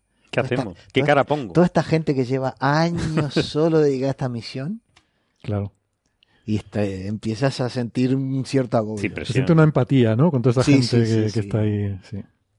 Bueno, eh, pero de todas formas de, quería comentar de la, de la misión Hayabusa, tanto, Hayabusa, tanto la 1 como la 2 tienen la peculiaridad de que usan propulsión iónica, que mola mucho. Y bueno, de hecho la, la 1 tuvo algunos problemas, eh, hubo algunos fallos que al final más o menos los consiguieron corregir, pero esta creo que va bastante bien. Y, y es un sistema de propulsión que, bueno, muchos lo ven como el futuro de la propulsión espacial. Eh, tiene el problema de que tiene muy poquito impulso, entonces, bueno, para naves espaciales está bien porque en el espacio, bueno, con que sea continuo, si, si vas impulsando poquito a poco, pero de una forma continuada, puedes acelerar mucho, ¿no? Pero no sé si. Ah, sí, pensaba que Sara quería preguntar algo, pero no está haciendo el gesto de que algo se mueve lentamente en el espacio. Es una aceleración constante. es una aceleración constante. Y la ventaja que tiene es que en principio puedes llevar mucho menos. Iba a decir combustible, pero realmente no es combustible. Eh, combustible llamamos a lo que quemamos en un cohete químico, porque llevamos lo quemamos y el gas que sale sale en una dirección y nos empuja en sentido contrario. Aquí no, aquí lo que se lleva es un gas que lo ionizas, es decir, le arrancas electrones, con lo cual se, se convierten en plasma, en partículas cargadas, y luego con un campo magnético aceleras esas partículas para que la nave se mueva en la dirección contraria. Yo recuerdo haber leído un libro que los tíos se ponen casi a la velocidad de la luz con una nave así, que iba- iban recolectando los, los iones de hidrógeno, los Mm. redirigían. Es que había un, hay un concepto de eso para nave interestelar. Eh, hay un concepto de eso, la famosa Orión esta antigua, que llevaba una un gran colector de un gran colector de, de átomos del medio interestelar que los con un láser los ionizaba, los capturaba y, y hacía eso, ¿no? En, Pero- en- en el libro, perdón por la disquisición, les fallaba el mecanismo de frenado. y lo que hacía aquello era seguir acelerando hasta casi la velocidad de la luz. Salían de la galaxia, se metían en otro un cúmulo de galaxias, Qué bonito. con toda la gente dentro. Que suponía que iban a habitar otro planeta, Y pero no pudieron mal. frenar al llegar a otro planeta. Sí. Pa- Pasarse de frenada es lo que tiene.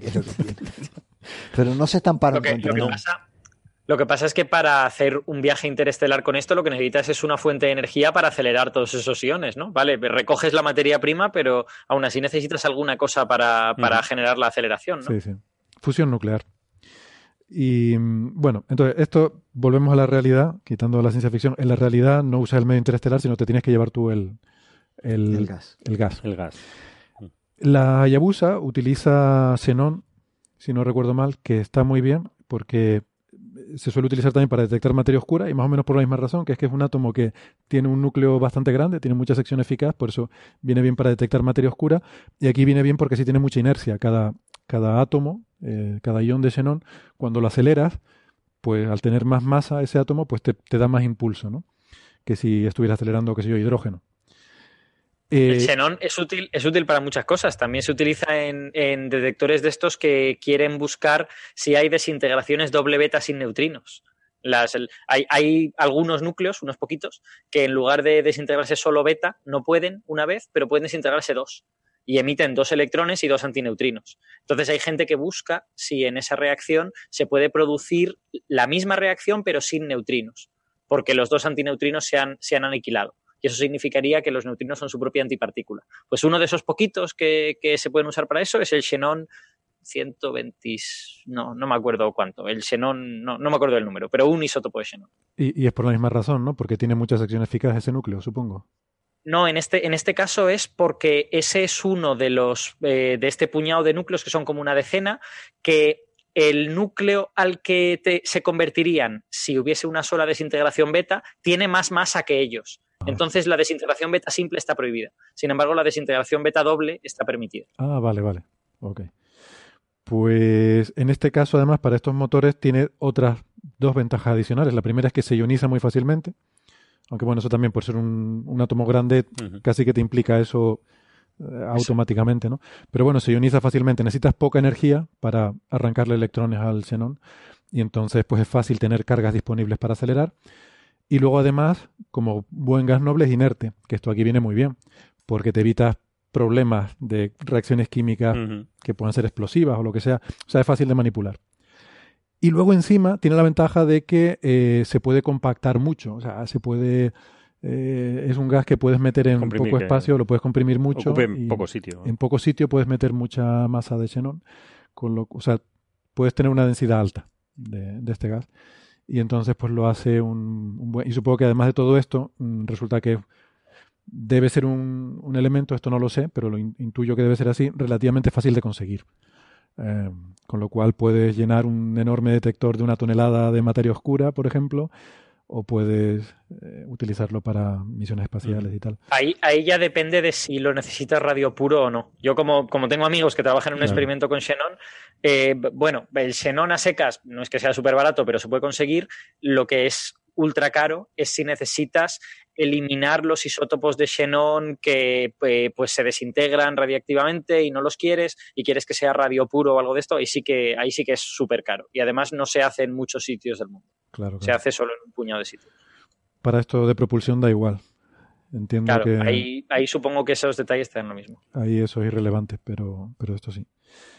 Em, y, y nada, pues esto es una, una tecnología que es muy interesante y se está invirtiendo mucho en, desarrollarla porque a lo mejor quizás como sistema de propulsión principal para según qué misiones, pues puede ser interesante o no, pero desde luego para que lo que sí es muy interesante, por ejemplo, es para los satélites artificiales que tienen que hacer pequeñas correcciones orbitales, que tienen que hacer eh, eh, que tienen que hacer control de, de actitud, todo este tipo de cosas, para estas cosas vienen muy bien. Es una forma muy económica eh, y muy con muy pocos requerimientos de hacer este tipo de correcciones, ¿no? Así que se está utilizando cada vez más y está avanzando bastante esta, esta técnica. Em, ahora, no sé, estos días ha estado circulando por internet, lo que pasa es que no he visto la noticia, solo he leído el titular de que han hecho un avión que usa este tipo de motores sin partes móviles, lo cual me resulta muy, muy extraño. No, no he leído la noticia, o sea que no conozco los detalles, pero el titular es ese, que han hecho un avión con propulsión iónica, pero estas cosas en el espacio tiene sentido porque no tienes gravedad, no tienes rozamiento y un pequeño impulso te, te puede venir bien. Pero para mover un avión en medio de una atmósfera necesitas un impulso un- grande. Es un artículo de Nature. Es un, es un Nature que salió ayer. Yo me lo he bajado, pero no lo he leído todavía.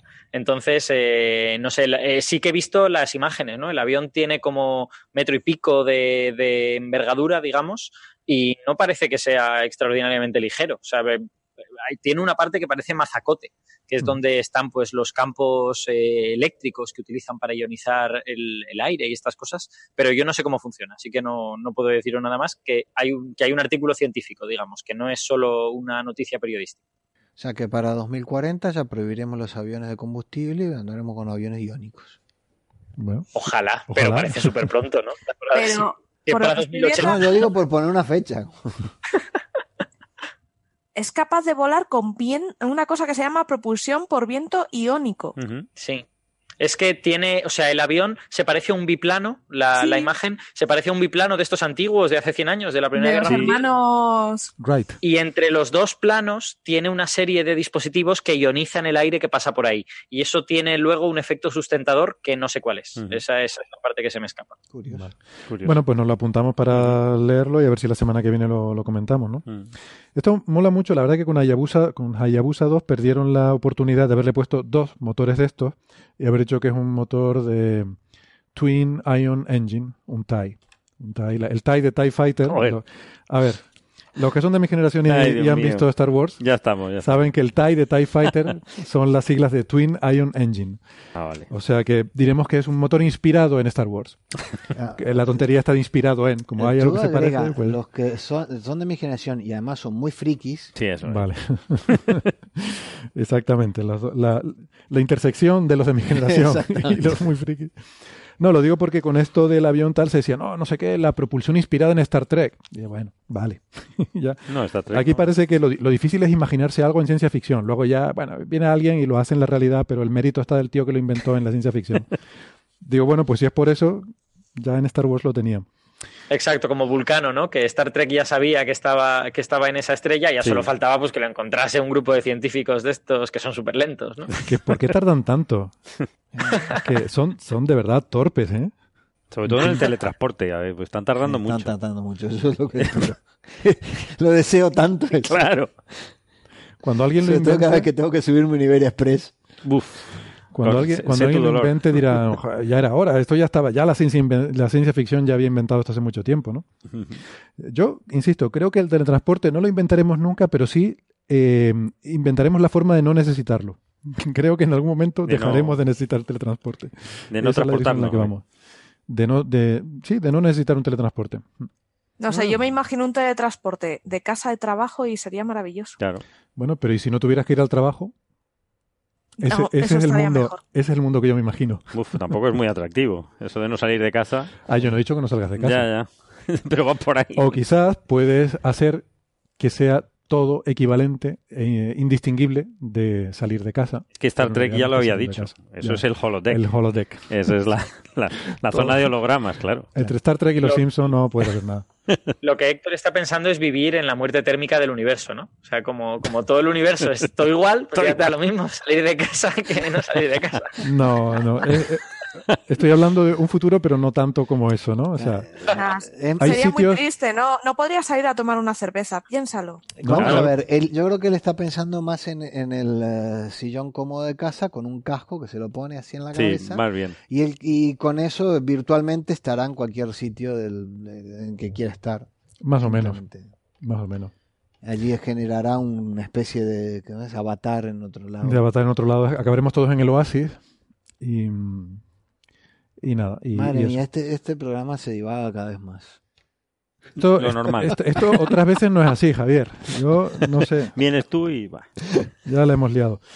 Em, y ya tirándonos más a la piscina todavía, mm, algún día podremos meter la conciencia en una eh, eh, en un pendrive, En una lata de sardinas. transferirla. No, pues las latas sardinas no las puedes transferir por FTP, Ah, pero vamos en algo que puedas mandar por FTP a otro sitio y entonces. esto vamos a Bueno, movernos que yo quiero llegar al jorobado del Cretácico. Vamos al jorobado de Cuenca, no al de Notre Dame. Es que, ¿por qué las cosas en francés suenan como más glamurosas?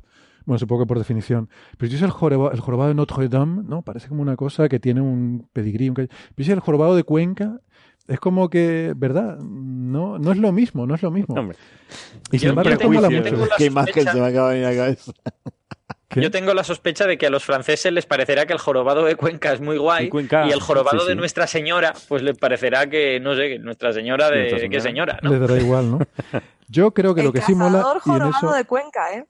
el jorobado este, lo que creo que sí estaremos de acuerdo es que Concavenator corcovatus suena Está de guay. maravilla. Ujú. O sea, Es un gran nombre. Ahí Eso- Sí. tiene un acierto. eso hay que Es que el animalito merece un nombre majo. Mm. Nos lo cuentas un poco, Sara. Hay datos nuevos sobre el. Concavenator, ¿verdad? Que estuvimos hablando del Concavenator con, con, vamos, con el tío que lo inventó eh, en este programa. Con Francisco Ortega, sí, que es uno de los que han sacado el paper la semana pasada, junto con Ojo, Elena Francisco, Cuesta. Francisco Ortega, no confundir con su primo Juan Carlos, que también es Ah, amigo claro, de- claro. del programa. Pero ese es otro Ortega. Es- eh, han sacado un paper la semana pasada Elena Cuesta, Francisco Ortega y José Luis Sanz. Y esto ha sido a raíz de estudiar el fósil de Concavenator, que es el, que, el dinosaurio que apareció en Cuenca, ¿no? Pero este fósil tiene de especial eh, que es el fósil de un carcarontosaurio, válgame Dios la palabra, Car-. Car- Carcarodontosaurio. Carcarodontosaurido. Carcarodontosaurido. El mejor conservado de todos. Está prácticamente completo, salvo un par de vértebras. Es el O sea, Jordi Hurtado de los dinosaurios, el bicho este. Está estupendo. Y no, la verdad es que es cierto que en la península ibérica, por el tema de los materiales y tal, hemos tenido mucha suerte y muchos yacimientos son una pasada. Están apareciendo fósiles muy, muy bien conservados. Estos son de hace 125 millones de años, ¿no? Y Eso es. Es de- del Cretácico temprano. ¿vale? De, el principio del Cretácico. Entonces, estudiándole a, a Concavenator, han descubierto pues rasgos por un poco estudio de comparativo. Han descubierto rasgos de muy parecidos a sus parientes más antiguos, como son los alosáuridos, que no sé si, os si eh, pensáis en un alosaurio, es, era como un tiranosaurio rex, un bicho muy, muy grande, ¿vale? Pero con unas manos y unas garras bastante importantes. Porque estamos hablando de un bicho jurásico, ¿vale? Entonces, estamos, o sea, estamos hablando para que la gente se, se centre, los que a lo mejor no hayan el alosaurio no es del Jurásico, después vino el Cretácico y luego vino el Petardazo, Sí, el para que nos hagamos una idea. Volvemos a los meteoritos. Claro. Pero De no- hecho, sí. De hecho, si os queréis, si la gente se quiere hacer una composición de lugar de cómo son los grandes carnívoros de las últimas etapas de- del, del Mesozoico, digamos que en el Jurásico tienen los alosáuridos, que son estos que son muy grandes, pero con, con manazas y con garras muy grandes.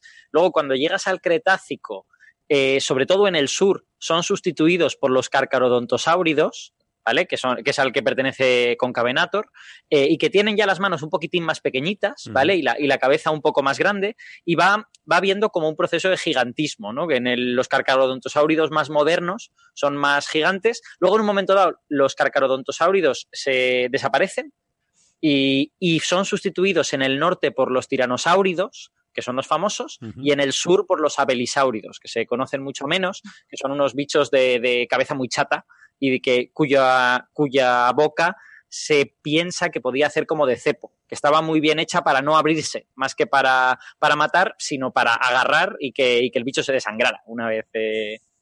Pero bueno, esta, esta es más o menos la historia. Del... Lo mataba de aburrimiento, vamos, eh, mordía y ahí hasta que se moría. De hecho, y eso es lo que iba a comentar, ¿vale? El alosáurido tenía, era proporcionado con sus manos grandes. Luego se ha visto que Pepito tenía ya indicios de gigantismo. ¿Esto qué es?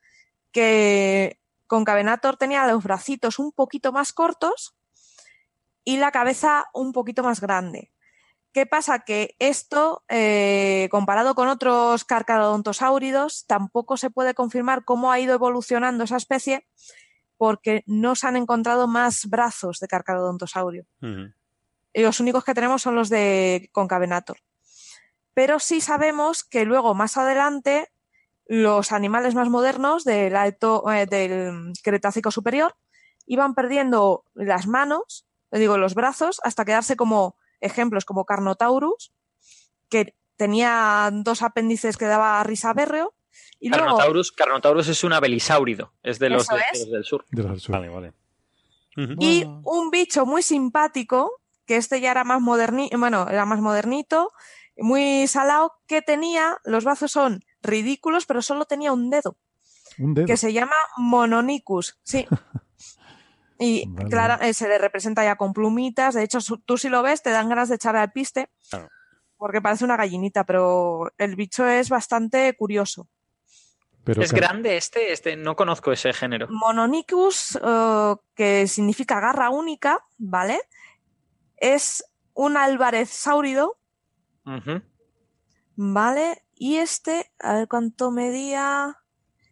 Pero estos siguen siendo bichos carnívoros, ¿no? Estamos hablando todavía Sí, de, de sí, cazadores, sí, de sí, sí. depredadores. Pero no encuentro por aquí. Ujú. A mí eso ¿Qué de que es daban esa? risa verlo. No, no, con Sí, ese tamaño que ¿no? tenía. Tenía que imponer. Mucha No, risita este no me bicho da. no. Yo acabo de ver un T-Rex en el, en el museo en Berlín donde Nada, nada. esqueletito, Sí, este podía, este daba risa verlo, ¿vale? Es un metro de largo y pesaba tres kilos. Mononicus es una gallinita. Vale. Vale, vale. un metro O sea que de este- largo tampoco es una gallinita, ¿eh? Es una gallina Aquí- grande. aquí Yo quisiera ver lo- el tamaño de los dientes del mononicus a Mm. ver si me reía o no. O la garra. Hombre, eso sí, única. te pega un bocado y te puede dejar suave. Sí, pero- sí. A mí las gallinas me dan cierto respeto, ¿eh? O sea que... Pues este conmigo. O sea, no, ya te digo que Después soy yo el cobardica, ¿no? no Fíjate. es, no es cobardía. Esto es, esto es naturaleza. Tú no has visto el corazón del ángel. pensar, pensar que hay gallinas muy grandes, mirar a las avestruces, ¿no? Que es un bicharraco ahí que Sí, tiene sí, una mala... joder. Y son peligrosísimas. Pero no comen carne ni cazan. Es que esa es la diferencia. Pero si te pican a, a- te, te, te aburren a te picotazos. Imagínate un avestruz que, que te quisiera comer, Bueno, que se, que se alimentara de Es- gente, ¿no? es verdad. Mm. Imaginaos.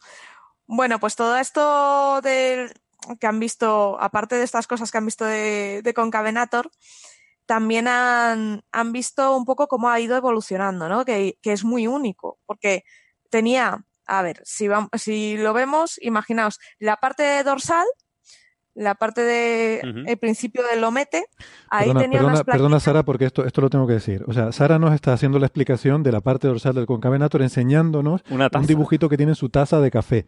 O sea, tiene puesta la taza de café delante de la cámara y nos está enseñando. eh, Aquí en la parte dorsal tenía la joroba. Bueno, Muy pro- bien. Prosigue, por favor. Es una gran taza. Vale, pues aquí tenía una, una especie de plaquitas, entonces estaban como soldaditas las, las vértebras y esta placa tenía hacia una cristita. Ujú. Luego tenía aquí las vértebras tenían la, el pico de arriba muy, muy alargado, ¿vale? Que tiene un nombre técnico que tela marinera, así que no lo vamos a decir. Y, y hacía la famosa cresta de Concavenator, que como veis está al final de la espalda, ¿vale? Esa cresta continuaba un poquito por la cola y luego la cola eh, salían, las vértebras se convertían en espinas. y eso es propio de solo de él.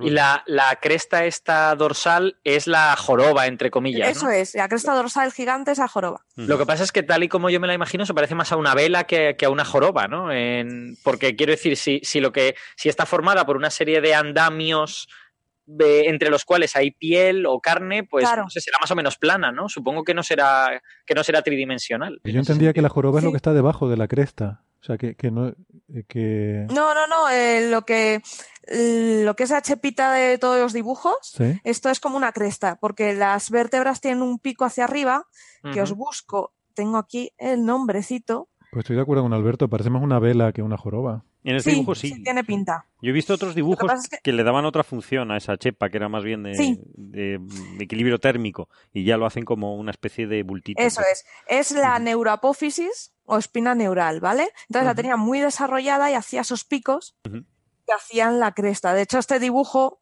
eh, no es correcto, ¿vale? Porque la cresta es más alargada. Ajá. Bueno, pues ustedes tienen una taza de café insulsa, pues en la de Sara hay un concavenator. Pues ya. No, Fíjate. está mal hecho porque lo he dibujado yo, no os asustéis. Ah, sí, Bueno, ¿lo has pues- hecho tú? ¿Ese dibujo? ¿Sí? Está chulísimo. Oye, está, está Oye, genial. pues para haberlo hecho tú me parece que está maravilloso. Si lo hubiera hecho yo sería un desastre. Está, está estupendo. ¿Eso lo, lo tienes en alguna tienda online de estas? De, Sí, lo tengo en Redbubble. Redbubble. Bueno, lo ponemos en las referencias de, Venga, venga. En las referencias sí, de la sí, página. En señalirruido.com, en la referencia de este episodio, pondremos el enlace para si alguien se quiere comprar la tacita de Sara. Yo me voy a pedir una. Está muy chula, sí.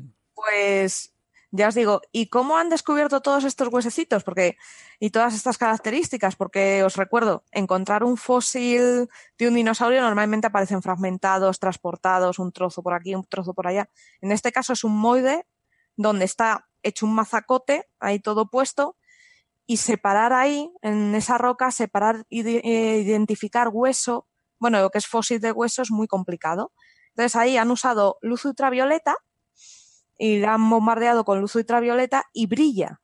Lo bueno que tiene es que se distingue súper bien la parte de hueso fosilizado. Entonces así han podido ir identificando trocitos e ir separando sin ningún problema y sabiendo qué es cada cosa.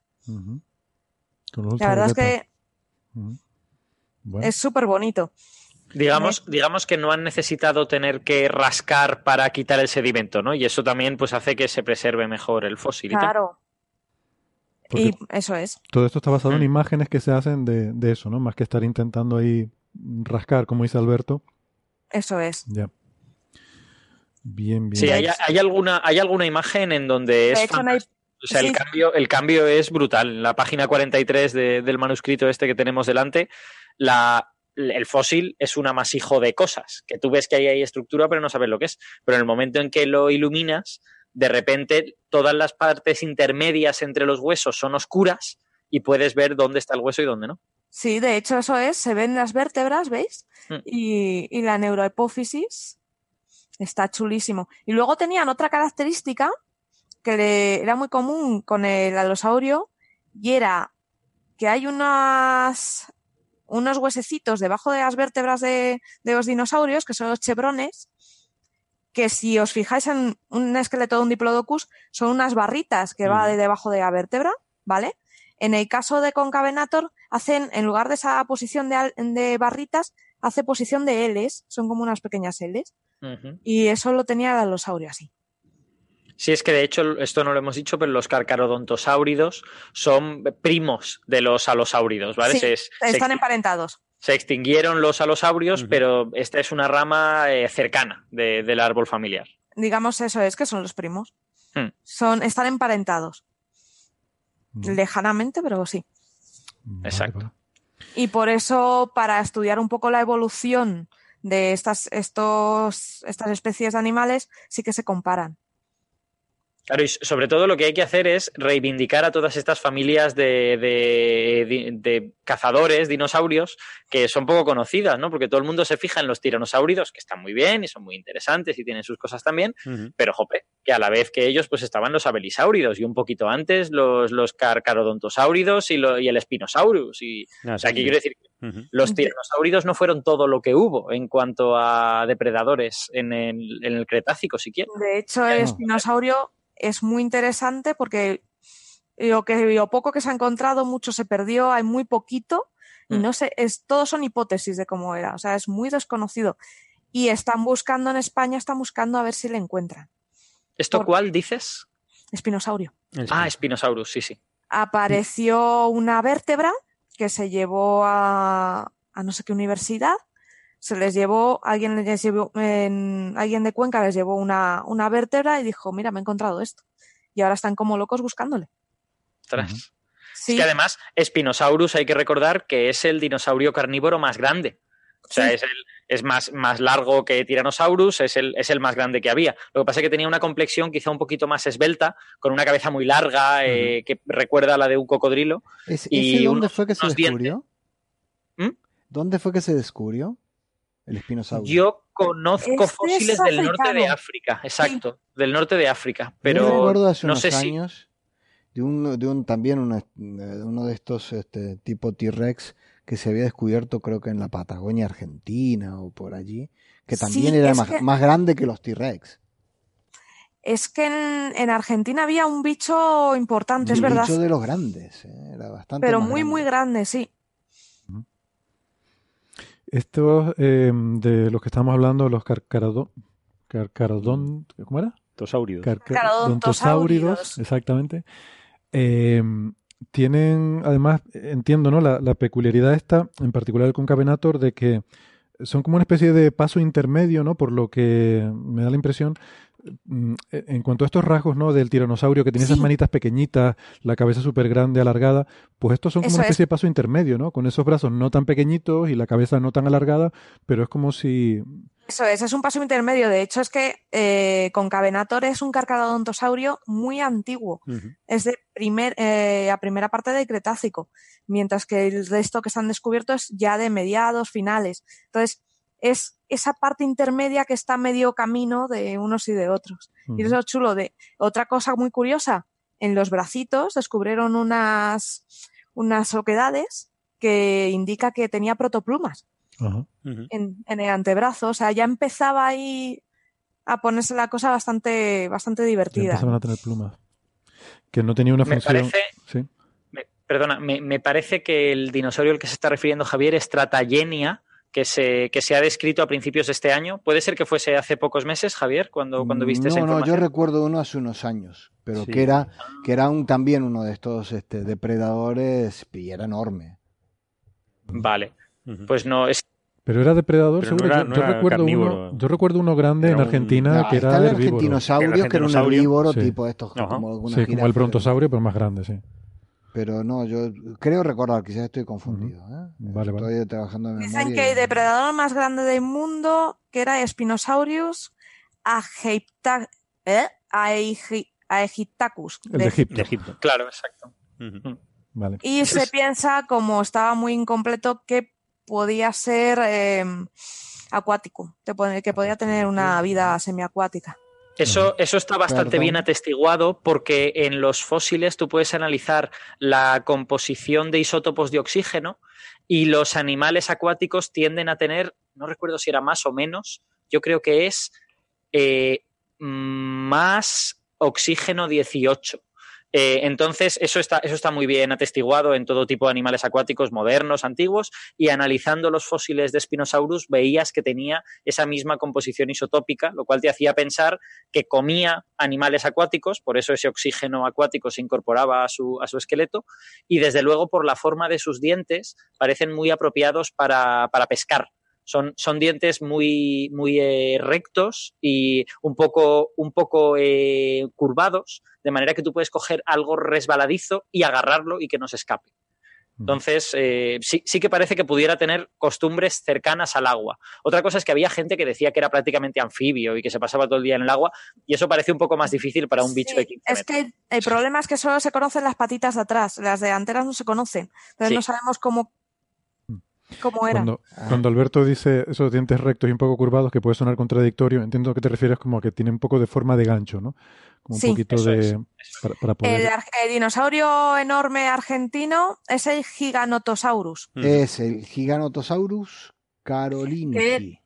Eso es, entre 12 y 13 metros de alto el bicho. De alto. No es el, no es, eh, es- ese es el carnívoro, ¿no? No, Porque de largo, está de el largo. argentino 12, Ah, 13 vale, metros vale. de largo. De largo, Con un cráneo de 1,56 metros de largo. Sí, es Vale. Y muy, pesaba entre 6 y 8 toneladas. el muy amigo. del estilo del Tyrannosaurus Rex. ¿Y se sabe si hablaba mucho? Y, y muy... bueno, a no, pero hacía- psicoanalizaba a las, a las presas y Además, los mataba un momento. rendidos a sus pies. Es- Cómeme de una vez.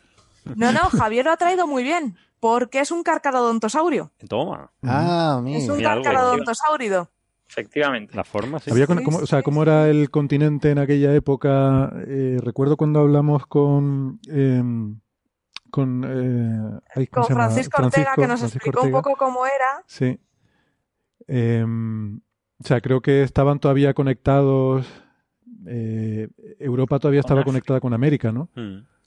Eh, con África, eh, no lo sé, es que estamos hablando para este giga, Giganotosaurus, estamos hablando de hace 100 millones de años. Yo tengo la sensación de que ya se había abierto el Atlántico en el sur también, aunque Vale. pudiera ser que hubiera algún puente. Eso, eso también puede ser.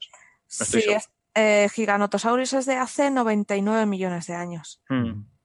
Vale, o igual tenían. O sea, eran evoluciones de ancestro común, a lo mejor. Sí. Los ca- Bueno. eh, digamos que los carcarodon- eh, carcarodontosáuridos eran bastante grandotes. Eh, nuestro concavenator era más pequeñín. Era unos, aproximadamente, para que os hagáis una idea, unos aprox unos dos metros de alto y seis metros de largo. Vaya, pues sí. Estoy, no viendo ahora que efectivamente hace 100 millones de años ya se había abierto el canal del sur. Lo que pasa es que era relativamente estrecho, o sea, no sé, igual podía tener 100 kilómetros o a lo mejor menos si, Bueno. si bajaba el nivel del mar. O sea que, bueno, pudiera, eh, dado que tampoco conocemos con una precisión extraordinaria la geografía de esa época, pues tampoco es impensable que pudiera haber un puente entre, entre lo que ahora es Brasil y lo que ahora es el Golfo de Guinea. Vale. Sí, o que en un pasado relativamente cercano hubieran Estados Unidos y, y hubieran, eh, aunque no fuera la misma especie, pero que hubiera tenido un ancestro común que, que hubiera dado lugar a esa evolución un poco paralela. Sí, en general los carcarodontosáuridos ocupaban todo Gondwana, todo el sur de, de- de los continentes, digamos. O sea, cuando Pangea se rompió, Mm. se rompió sobre todo en norte y sur, la Eurasia al norte, Gondwana al sur, y los carcarodontosáuridos estaban extendidos por todo Gondwana y por una parte del, del norte, hasta que desaparecieron, que creo que es hace, eh, no sé si 90 millones de años o algo por el estilo. Bueno, pues muy bien. Ya hemos hablado de Pepito, que así, le- así le llaman. Sí. Pepito, sí, sí. Es. Concavenator Pepito. corcovatus, Pepito. alias Pepito. Sí, es, Pepito. es que resulta que cuando estaban excavando y buscando cositas, cada cosa que encontraban era Pepito. Y hasta que alguien se encontró la piedra con el señor Pepito y dijo, La he pepita. encontrado a Pepito. Y claro, esa información se filtró y la gente antes de conocerlo como concavenator ya le conocía como Pepito. Mm. Mm. Mira tú. Famoso gracias a los payasos de la tele. Don Pepito. sí. No, pero Bueno. está muy bien porque así te quedas con el nombre, ¿no? Le pones un, un mote así simpático y... Pepito, el dinosaurio con chepa, Hombre, la verdad que he dicho así. de Cuenca. El, Me, el gust- me gusta más. Concavenator corcovatus. Eh, bueno, Yo personalmente pienso que le estáis dando razones para estar enfadado con nosotros. Sí. O sea, no solo le ponéis un mote, sino que encima le llamáis cheperudo. O sea, no, Chepudo. está, un poco mal la cosa. claro.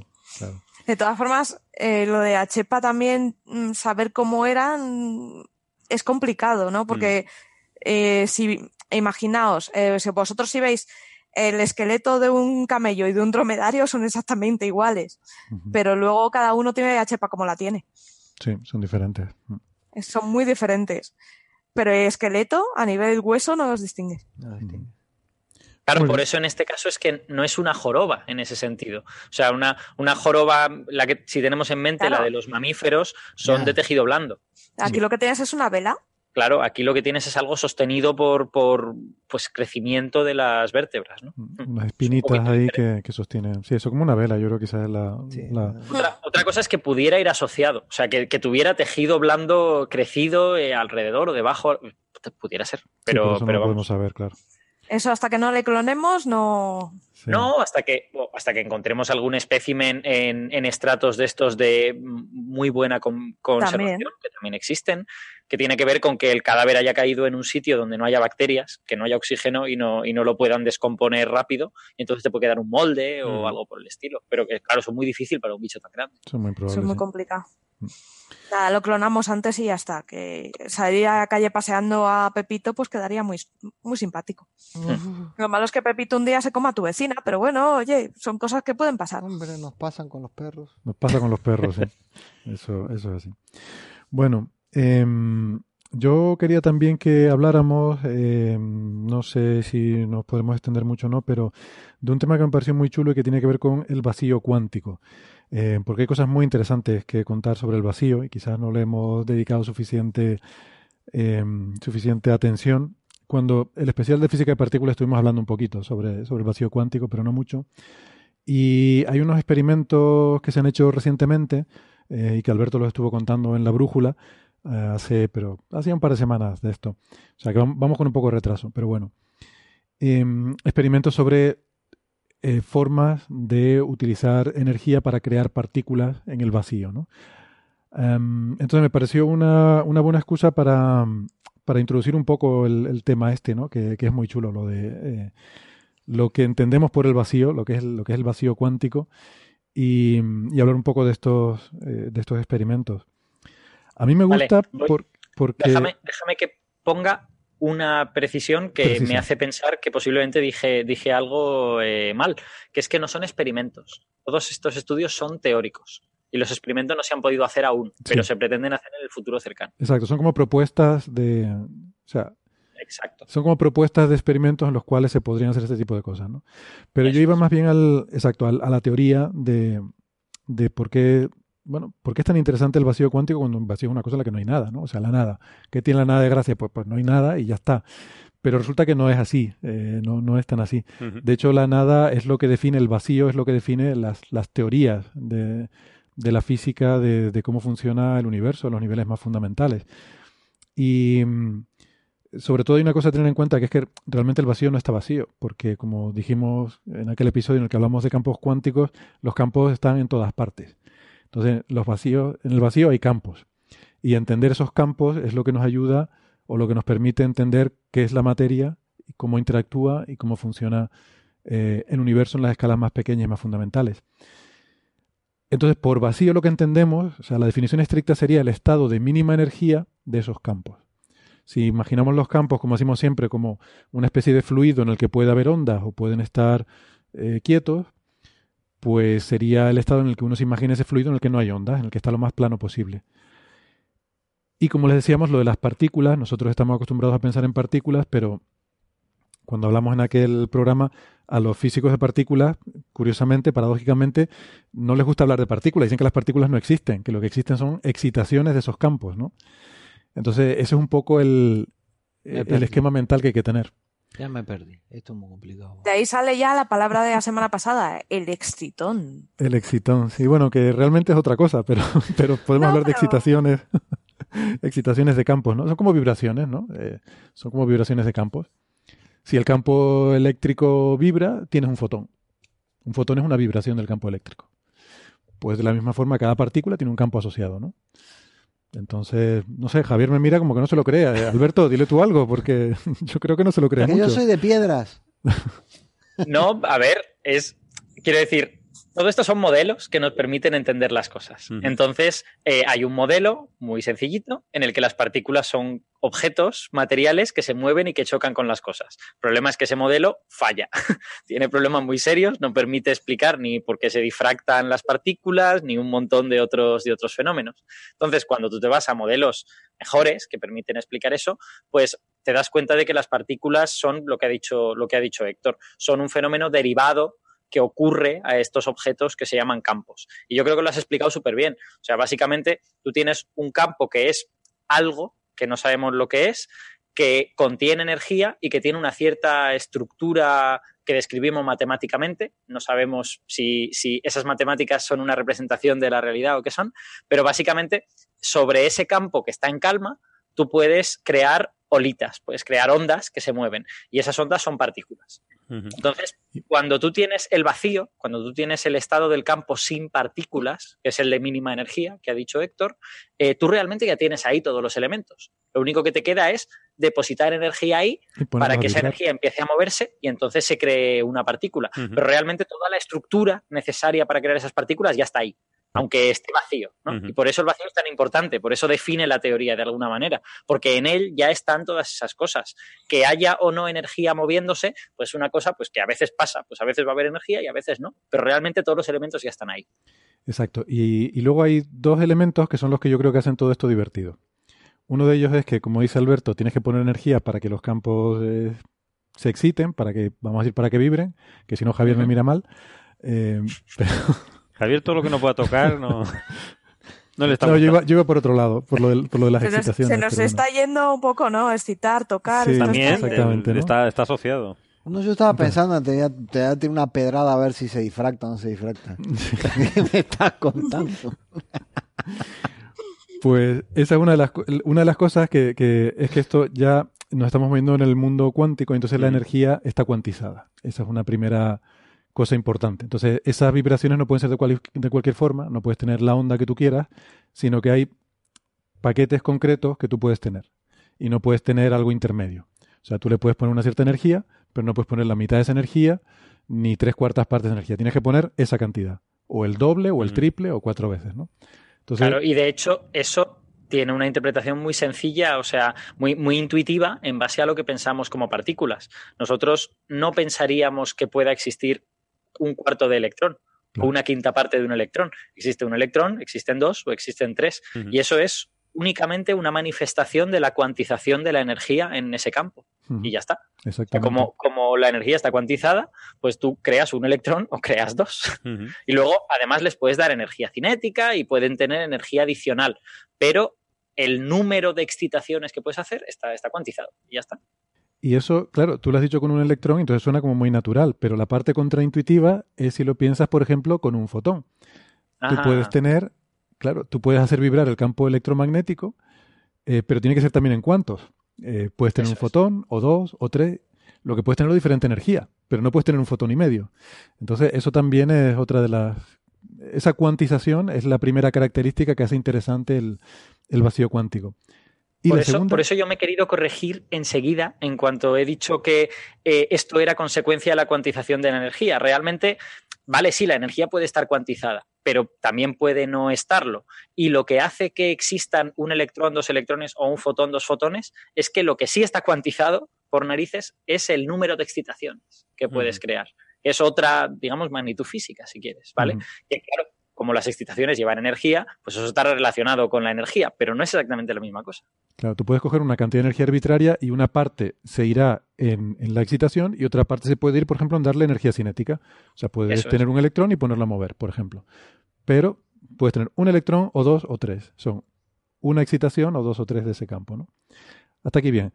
Ahora viene la parte que a mí más me gusta, que es cuando encima de todo esto, y es lo que lo hace más interesante, Alberto me mira como un poco raro, pero creo, eh, a ver, dime si no es cierto, el principio de incertidumbre, cuando lo metemos aquí. ¿Por qué? Porque esto implica que una- un campo cuántico tiene, eh, o sea, hay diferentes principios de incertidumbre, ¿no? Por ejemplo, tenemos el, el principio entre posición y momento. ¿vale? Que es el que nos dice que no puedes tener una medida simultáneamente, arbitrariamente precisa de la posición y el momento. Eh, y esto me gusta ilustrarlo, por ejemplo, con una noticia que ha salido estos días, en la cual en un medio de comunicación de un- alguna parte del mundo, eh, hablando del oleaje que hubo aquí en Tenerife, decían que es una isla que hay en el Mediterráneo. Y entonces, esto Sí, es, es una no ilustración. tenemos los mapas con el, Sí. con el cuadrito, el No, recuadrito. este es mejor todavía. Decían que estaba al lado de Cataluña. Sí, claro. Y digo, Pero claro, es que siempre está bien el mapa con el recuadrito la Os ha confundido con Ibiza. esto es, sí, creo que sí. Yo creo que es el principio de incertidumbre porque la indeterminación que tú tienes en la posición eh, tiene que ver con el momento, es decir, el momento que tú hayas dedicado a mirar la noticia e, e informarte, ¿no? Cuanto menor sea ese, ese momento que tú le has dedicado a informarte, pues mayor es la indeterminación que tienes en la posición, en este caso la isla de Tenerife, ¿no? Es un principio, pero ese no es el interesante para los campos cuánticos. El interesante, eh, el que a mí me gusta, es el de entre la energía y el tiempo. Hay una indeterminación entre energía y tiempo. Y entonces eso quiere decir que tú puedes tener, em, que tú no puedes tener medidas arbitrariamente precisas de la energía contenida en un determinado espacio de, mm, eh, en un determinado volumen y eh, el tiempo de la medida. Lo interesante de esto es que esto no se aplica solo a las medidas, sino que se aplica a la propia naturaleza. Eh, entonces, esto que voy a decir no es muy riguroso y de hecho creo que a los físicos no les gusta, a los físicos de partículas, como Alberto, creo que no les gusta decirlo así, pero a mí me parece una forma muy intuitiva y muy bonita de explicar las partículas virtuales, que son partículas que aparecen y desaparecen en el vacío, espontáneamente. Son pares de partículas que se generan y se destruyen. Hemos hablado muchas veces de ellas, hablando de la Mm. radiación Hawking, de todo este tipo de cosas. Entonces, bueno, creo que rigurosamente lo que voy a decir no es muy, no es muy correcto, pero es una forma muy bonita de verlo. Em, tú puedes tener una fluctuación de energía en un instante de tiempo muy breve. Si esa fluctuación de energía es suficientemente grande como para que quepa la energía necesaria para crear ese par de partículas, esa excitación del campo, entonces la puedes tener, pero solamente durante esa escala de tiempo eh, tan pequeñita.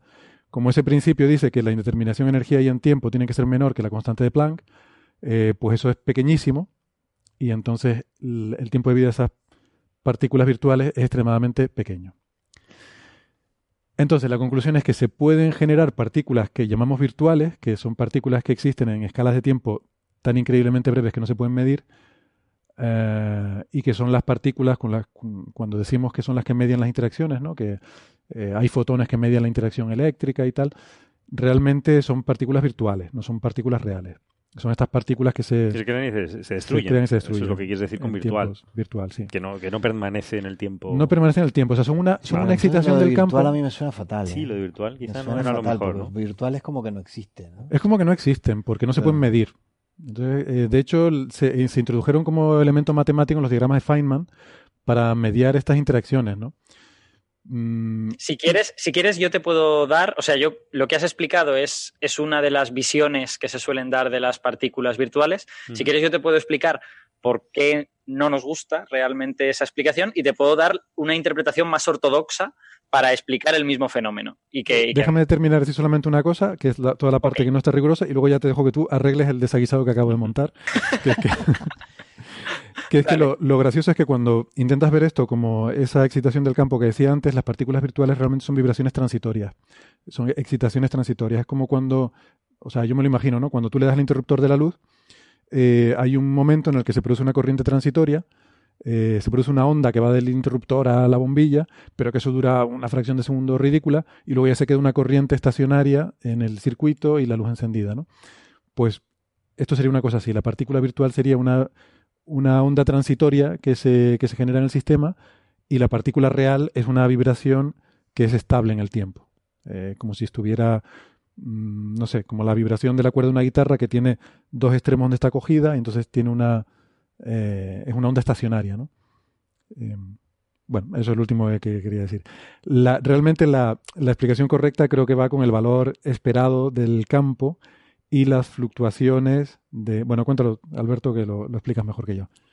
Sí, sí, pero, pero yo creo que se puede dar una explicación incluso más intuitiva que va un poquito en la dirección de esto, de esto último que has dicho.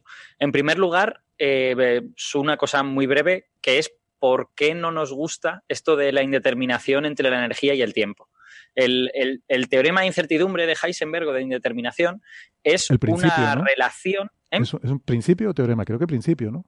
Es un teorema. Es, Es un, teorema, teorema. porque, o sea, quiero decir, yo no sé cómo lo que era cuando Heisenberg lo enunció, pero ahora mismo se puede demostrar, además es muy fácil, o sea, lo demostramos en tercero de carrera en, en física cuántica. Ah, bien, O sea, es, es básicamente una relación que existe entre las indeterminaciones de dos magnitudes que vienen representadas por operadores que no conmutan. Y voy a explicar lo que esto significa. En, en la teoría cuántica, las magnitudes físicas eh, ya no son números, sino que son objetos más complicados que se llaman operadores.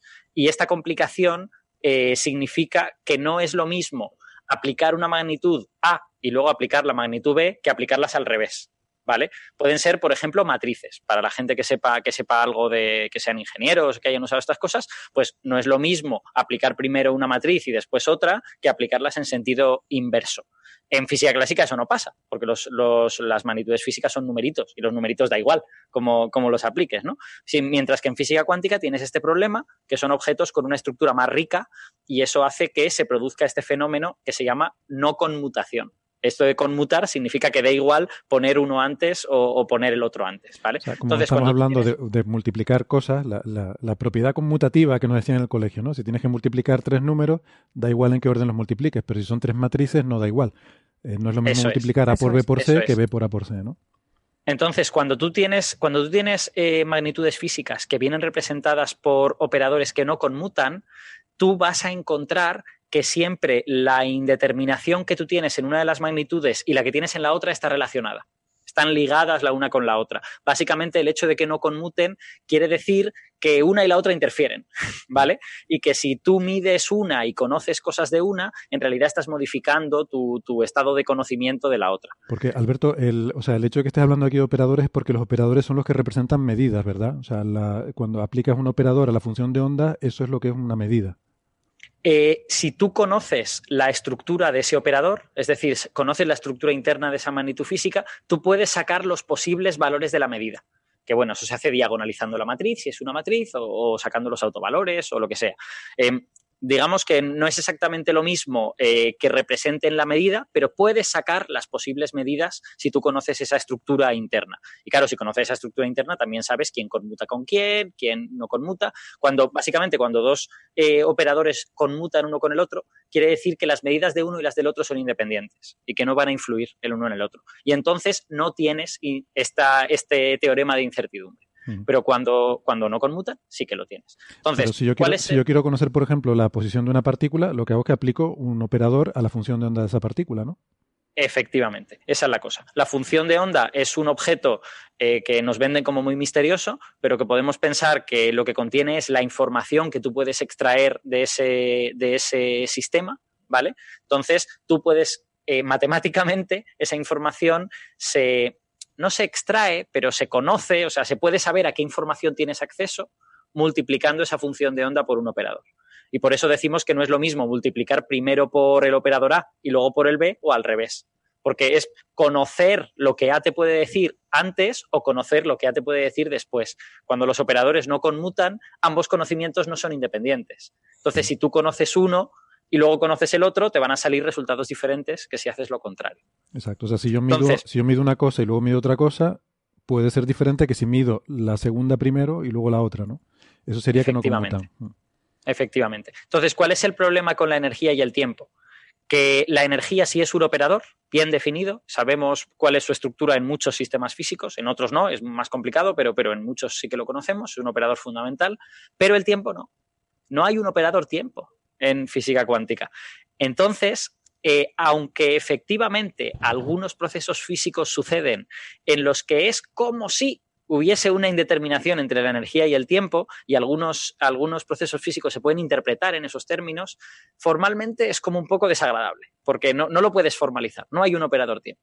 Entonces, eh, cada vez que se alude a esa indeterminación entre energía y tiempo, sufrimos un escalofrío, ¿no? Porque, porque tiene la sensación de que pisas huevos, de que, de que no sabes muy bien si eso va a ser verdad o, o, va a ser una aproximación que en el caso que estás diciendo, pues no va a funcionar en absoluto, ¿no?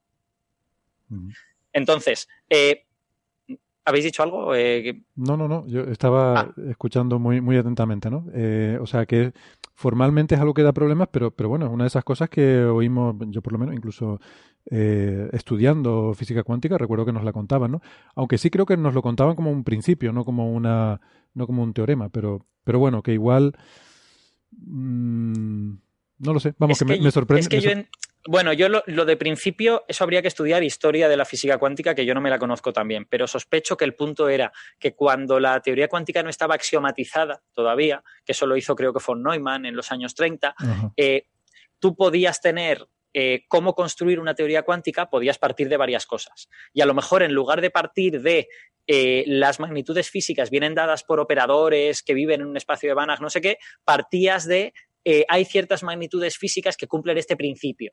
y al final llegas a la misma teoría cuántica, pero digamos que partes de sitios diferentes. Hmm. En la teoría cuántica mm, que se estudia hoy en día, que es la que la- a partir de los axiomas de von Neumann, eh, en esa el principio de incertidumbre es un teorema, se demuestra a partir de ellas. Pero eh, tú podrías, digamos, desordenar los axiomas y coger esto como un axioma y la otra cosa como un teorema, ¿no? Yo, yo sospecho que esa es la cosa, pero habría que mirar libros de historia de la física cuántica para estar seguros. Muy bien. Entonces, eh, ¿qué, cosa, ¿qué cosa quería yo decir? Así, que simplemente, posiblemente esta incertidumbre entre la energía y el tiempo sea una aproximación. Es decir, al tú no tener un operador tiempo, eh, a lo mejor ese es un defecto de la teoría. Igual cuando descubramos una teoría mejor que la cuántica, pues hay algo que, que sea parecido a un operador tiempo, ¿no? Eh, pero en- ahora mismo en la, en la mecánica cuántica no lo tienes. Entonces, quizá es una aproximación que funciona bien en algunos sistemas y no tan bien en otros. Por eso no es que esté mal necesariamente aplicarlo, pero eh, pisas huevos. O sea, tienes la sensación de que, de que igual te sale el tiro por la culata cuando, cuando lo estás haciendo. Vale. Pero, por ejemplo, el de posición y momento sí que lo es, ¿no? Ese sí que es Exacto, ese, está claro, ambos son operadores muy bien definidos y eso ahí está todo claro. Sí, sí. A mí lo que me gusta de todo esto es que realmente no es una indeterminación sobre tu capacidad de medir, eh, sino que creo que es algo que es como muy fundamental de, de todo esto de la teoría. No quiere decir que tú no puedas saber simultáneamente esas dos cosas, sino que ni siquiera la propia naturaleza lo sabe. Quiero Claro. decir que, que No, no está lo que la teoría te está diciendo es que la información relacionada con la posición y la información relacionada con el momento no son independientes. O sea, que, que a ti te parece, porque, porque vives en una ilusión macroscópica, que el, el momento y la, y, la, eh, y la posición son cosas muy distintas y que obviamente son independientes, pero no lo son, no lo son.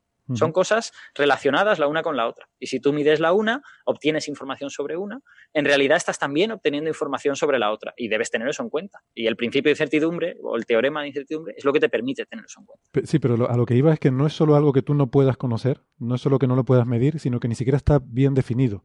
O sea, que el- en el caso de posición y momento, que no la posición y el momento de las partículas no está bien definido, no es que tú no lo puedas medir con esa precisión, ¿no? Em, y esto es lo que me parece alucinante de estos principios, que no es solo una indeterminación de tu, de tu ignorancia, sino también de, o sea, de la propia naturaleza. O sea, que, que hasta la propia naturaleza ignora em, esas posiciones, ¿no? Que de alguna forma tienes que verlo como que es algo que está... em, Dios lo sabe seguro. la cuestión es si Dios lo sabe, entonces colapsa la función de onda y entonces ha hecho una medida. Si Dios lo sabe todo, lo ha medido todo y entonces todo el universo... Omnipresente, omnisapiente, así que lo sabe y ya está. Me siento, me siento retrotraído al siglo XIII, cuando San Anselmo hacía todos esos juegos de manos terribles que Es que encima yo están que- en los libros de yo, yo las historia. escucho y yo creo que, que eh, Héctor debería de presentar esta sesión como la sesión esotérica de, de Break. Sí, sí, sí, sí, sí. y, y decir algo así como bienvenidos a la nave del misterio. Madre Bueno, mía, eh, física cuántica es la sección esotérica Dios para mío. Javier. O sea, el- Y para Estamos Yo hablando siempre de he la- dicho, yo base- soy una- un ser tetradimensional, X, Y, Z, tiempo. Y basta. pero Bueno, la cuántica aquí también es así, también, ¿eh? pero No es que de verdad, o sea, pobre cuántica, ¿qué, Tú qué me le habrá de los hecho? campos, digo, tú me hablas de campo y yo pienso en las vacas. Claro, Pero a ver, que, los campos son un modelo. O sea, que no, territorial que no hay que, tuya. que no hay que sacarlos de quicio. O sea, los campos son un modelo para explicar cómo funcionan las partículas. Y resulta que hay un modelo particularmente bueno que te dice que las partículas en Particularmente realidad bueno. están eso estuvo sí, particularmente bien escogido. ¿eh? es, eh, que te dice que las partículas pues están integradas en un objeto más grande y extenso en el tiempo y en el espacio, que también transporta información, que también transporta energía y que le llamamos campo, pero que porque no es otra cosa más que una- un modelo matemático que nos permite entender la realidad. No hay que. Y de hecho está mal. O sea, quiero decir, el, el hecho de que las teorías cuánticas de campos requieran renormalización es porque te dan infinitos. Y los infinitos están mal. O sea, quiero decir, sí, seguro que habrá una teoría mejor. Estimados oyentes, como pueden ver, todo lo que hacemos está mal. Se han llegado hasta aquí. Entonces, Bueno. yo lo que quería era llegar a lo de las partículas virtuales y que cómo interpretarlo, digamos, con la visión un poquito más ortodoxa, aunque todo esto de- de- del, del teorema de incertidumbre también es muy interesante. El- entonces, en una, en una visión un poquito más ortodoxa, en lugar de hablar de se ha creado una partícula porque se ha violado la conservación de la energía durante un momento muy breve y luego ya todo vuelve a la normalidad, que es esta visión así un poco divulgativa, eh, tú lo que dices es, realmente lo que hay ahí no son partículas. ¿Vale? Eh, tú para crear una partícula necesitas hacer una excitación del campo, necesitas excitar un cuanto. Bueno, pues los campos pueden transportar energía y transportar información con otro tipo de, vamos a llamarle, eh, no, no le quiero llamar excitación, con otro tipo de objetos que no son partículas, ¿vale? Que son otras cosas. Entonces, esos objetos no necesitan ni tener tanta energía como para tener la masa necesaria, ¿vale? Tú para crear un electrón necesitas tener suficiente energía como para tener al menos la masa del electrón. Bueno, pues un electrón virtual no necesita eso. Un electrón virtual es un- una manera que tiene el campo de transportar energía en el espacio y en el tiempo sin excitar un electrón de verdad, sin tener suficiente energía o teniendo demasiada. Me, sobra. Es- tengo 27,8 veces la energía necesaria. Pues eso no me cabe en un electrón. O, o- o digamos, tendría, no podría crear un número entero de electrones con esa energía. Bueno, pues creo un electrón virtual. Entonces, las partículas virtuales son eh, procesos de transporte de energía, de momento, de información en los campos que no pasan por los cuantos, no pasan por las partículas reales, que son estas que transportan, pueden transportar energía y momento a lo largo de distancias muy grandes. A cambio, estas partículas virtuales no se mueven distancias muy grandes. ¿Vale? Pueden, pueden eh, moverse distancias muy pequeñitas y luego son o bien convertidas en otro tipo de cuanto o bien su energía se, se utiliza para otra cosa. Una manera de imaginarlo, para los que sepan un poquito de, de matemáticas o incluso que hayan visto algo de física cuántica, una partícula sería y, lo- una y luego onda. lo explicamos para Javier. Eso sí, por favor. Exacto. Una, una partícula sería una onda. ¿Vale? Esa onda tiene una longitud de onda bien definida, tiene una frecuencia bien definida, tiene una serie de propiedades que la hacen adecuada para viajar una distancia indefinida por el espacio. Una partícula virtual podría ser una onda evanescente, es decir, una cola exponencial que va tendiendo a cero y que cuando tú le intentas alargar mucho termina desapareciendo porque, porque no tiene capacidad de moverse por el espacio. No es, no es una onda, es otra cosa. Entonces, si tú ves el campo como un espacio de funciones, con estas ondas que se mueven por el campo, las ves como funciones matemáticas, pues funciones evanescentes te representarían algunas de las posibles partículas virtuales. Sí, Entonces, que, claro, creo que eso es lo que estaba intentando decir cuando hablaba de ondas transitorias, ¿no? Eh, ma- Sí. Más que transitoria evanescente quizás sería más correcto, ¿no? Que con un- una caída exponencial de amplitud. Exacto, por eso me ha, me ha parecido muy apropiado esa, esa metáfora. Creo que, creo que se parece mucho a lo que realmente está pasando en la teoría de campos. Entonces, claro, cuando, cuando tú ya no tienes que crear una onda y luego destruirla, tú ya no tienes tantos requisitos de energía y de hacer cosas. O sea, tú puedes tener ese estado plano de ese fluido que, llamamos campo y bueno, pues retorcerlo un poco y ese retorcimiento pues transporta un poquito de energía en una distancia corta y luego pues se, se desretuerce y vuelve a ser el vacío otra vez. Pues eso es una partícula virtual en el vacío. Ya está. Simplemente algo que le sucede al campo que no llega a ser una partícula, que sí que tiene efectos físicos, que ha ocurrido realmente, pero que, que no es una partícula y ya está. Entonces, O sea, da- a eso da- le llamas partícula virtual. Da la sensación, porque eso, eso último que has dicho de retorcerse y tal, me ha sonado como muy poco, como muy poco riguroso, pero quizás la, la imagen mental que saco es como que es algo como que, o sea, cuando se cumplen determinadas reglas, una excitación del campo se puede sostener de forma estable. Esas reglas son las de la cuantización, la de que tengo la masa del electrón, genero un electrón, un fotón o lo que sea, puedo cumplir estas propiedades. Si no, yo puedo producir una perturbación en el campo que, pues, que decae, que, desaparece inmediatamente porque no tiene las propiedades necesarias para mantenerse, ¿no? Y entonces tengo algo que decae en tiempos cuánticos que son totalmente inapreciables para nosotros, ¿no? Exacto, es- eso que acabas de decir es muy correcto. Y si además le sumas a eso que la noción de partícula virtual solo existe en... A ver, es que, eh, ¿cómo decirlo sin, sin utilizar palabrejas? Em, n- nosotros no sabemos resolver las teorías de campos, ¿vale? Solo sabemos resolver las teorías de campos eh, sin interacciones y muy facilitas. Las teorías de campos triviales, de que simplemente hay una partícula que se propaga una distancia infinita y ya está, y no hace nada más que eso.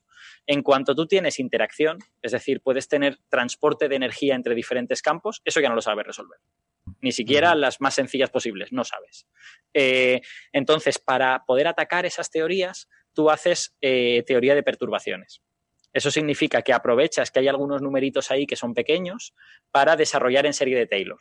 Y decir, va a haber unos procesos que van a ser los principales, los más importantes, los que, más van a contribuir. Luego van a haber otros que van a contribuir poquito, otros que van a contribuir todavía menos, otros que van a contribuir todavía menos. Entonces, en ese ámbito en el que tú separas los procesos importantes de los que no lo son, tú identificas partículas virtuales a primer orden, partículas virtuales a segundo orden, partículas virtuales a tercer orden. Entonces, claro, si supiésemos resolver la teoría completa, a lo mejor estaríamos hablando de qué leches son las partículas virtuales de verdad.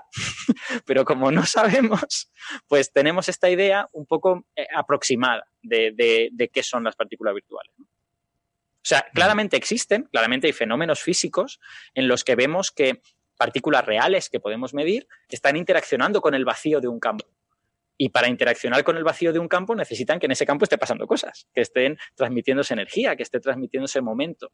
Por lo tanto, existe algo físico relacionado con estas cosas que llamamos partículas virtuales. Y tenemos una idea aproximada de ellas gracias a esta teoría de campos y a las maneras que tenemos de atacarla. Pero, pero también sabemos que en los poquísimos casos en los que podemos analizar un fenómeno completo de la teoría, sin necesidad de desarrollar en serie de Taylor, esos fenómenos pueden ser realmente marcianos, pueden ser muy, muy, muy extraños. Esos fenómenos se llaman fenómenos no perturbativos y en el, en el, modelo estándar, por ejemplo, hay uno que transforma, pues no me acuerdo, creo que son tres, eh, tres bariones en tres leptones o algo por el estilo. Que eso está ultra Qué prohibido en, en, en, principio.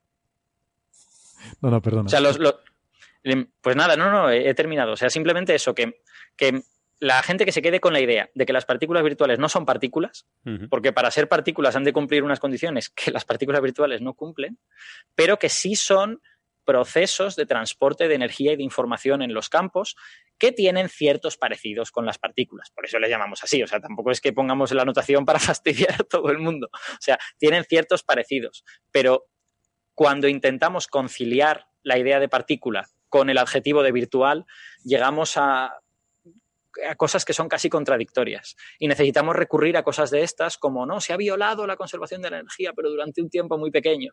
Entonces, casi más vale la pena decir que no son partículas, que no pasa nada, mm. que son otra cosa. Sí, igual es más fácil. Que... Ah, yo me he quedado flipado ya cuando Alberto dijo palabras más, palabras menos. Si tú te imaginas el universo como un conjunto de funciones matemáticas, ya está. Sí, eso estaba muy bien. ya está, ahí me quedé flipado. Hombre, eh, entonces, no fue exactamente así. Bueno, palabras más, palabras, palabras, palabras menos. Sí, eh, sí. No me si el universo o lo, de lo que estábamos hablando.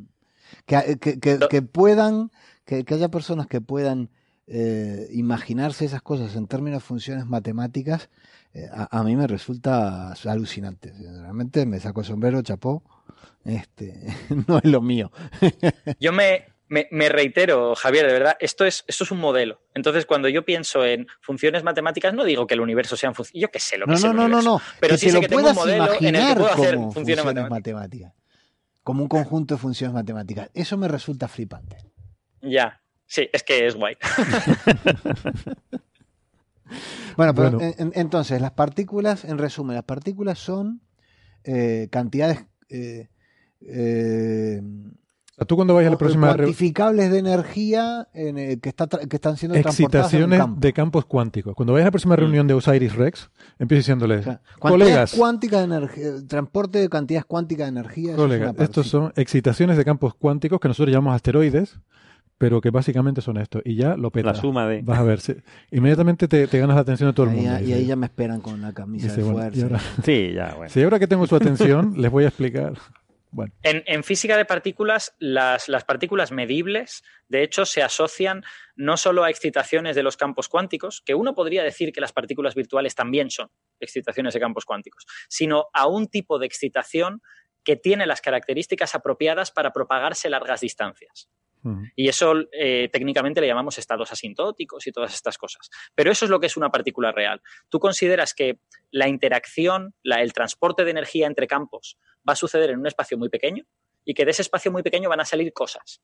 Pues las cosas que sean suficientemente estables como para salir de ahí, eso son partículas, realmente. Uh -huh. Bien. Pues nos quedamos entonces con esa, con esa conclusión. Bueno, yo creo que si quieres, Alberto, entonces hemos hecho la introducción y quizás otro día hablamos de. de y otro día hablamos del vacío. Bueno, si quieres, puedo hacer, puedo hacer un comentario eh, relativamente breve. No, no, no, me lleva más de cinco minutitos. Uh -huh. eh, bueno, estas, estas eh, investigaciones teóricas sobre, sobre el vacío, básicamente lo que, lo que dicen es, bueno, y no es nada nuevo, ¿eh? de hecho el cálculo original es de Schwinger, creo que es del año 40, o sea, es, tiene un, montón de años el cálculo original. Básicamente lo que dicen es, como el vacío también es un estado del campo que contiene energía, lo que pasa es que es energía estática, es energía que no puede moverse, eh, debería haber alguna manera de que tú pudieras transferir esa energía a partículas. Por lo tanto, poner en movimiento esa energía que es estática. Y la teoría dice que eso es posible. La teoría dice que si tú acumulas energía estática en el vacío y superas el umbral de creación de una pareja de partículas, una pareja electrón-positrón, por ejemplo, debería empezar a desbordarse el vacío, entre comillas, a, crearse, a crearse pares electrón-positrón a partir de esa energía que tú estás depositando allí eh, estáticamente. Ese, ese, proceso no se ha observado nunca, ¿vale? Pero hay esperanzas de que se observe utilizando láseres de rayos X, por ejemplo. O sea, con, tú al final lo que necesitas es crear un campo estático con mucha energía. Campo estático, la manera más fácil de crearlo es poniendo una carga eléctrica y dejarla quieta. Una carga eléctrica a su alrededor crea un campo eléctrico estable, eh, estático, ¿vale? Ese campo no se mueve, simplemente un campo eléctrico a su alrededor.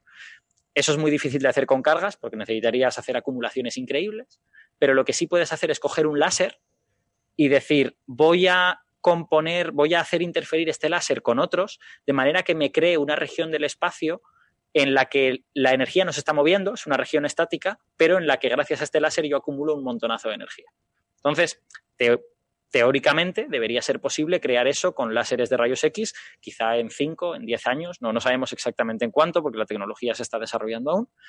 Y si algún día se consigue hacer eso, debería poder comprobarse que ahí efectivamente se crean, se crean pares de partícula y antipartícula.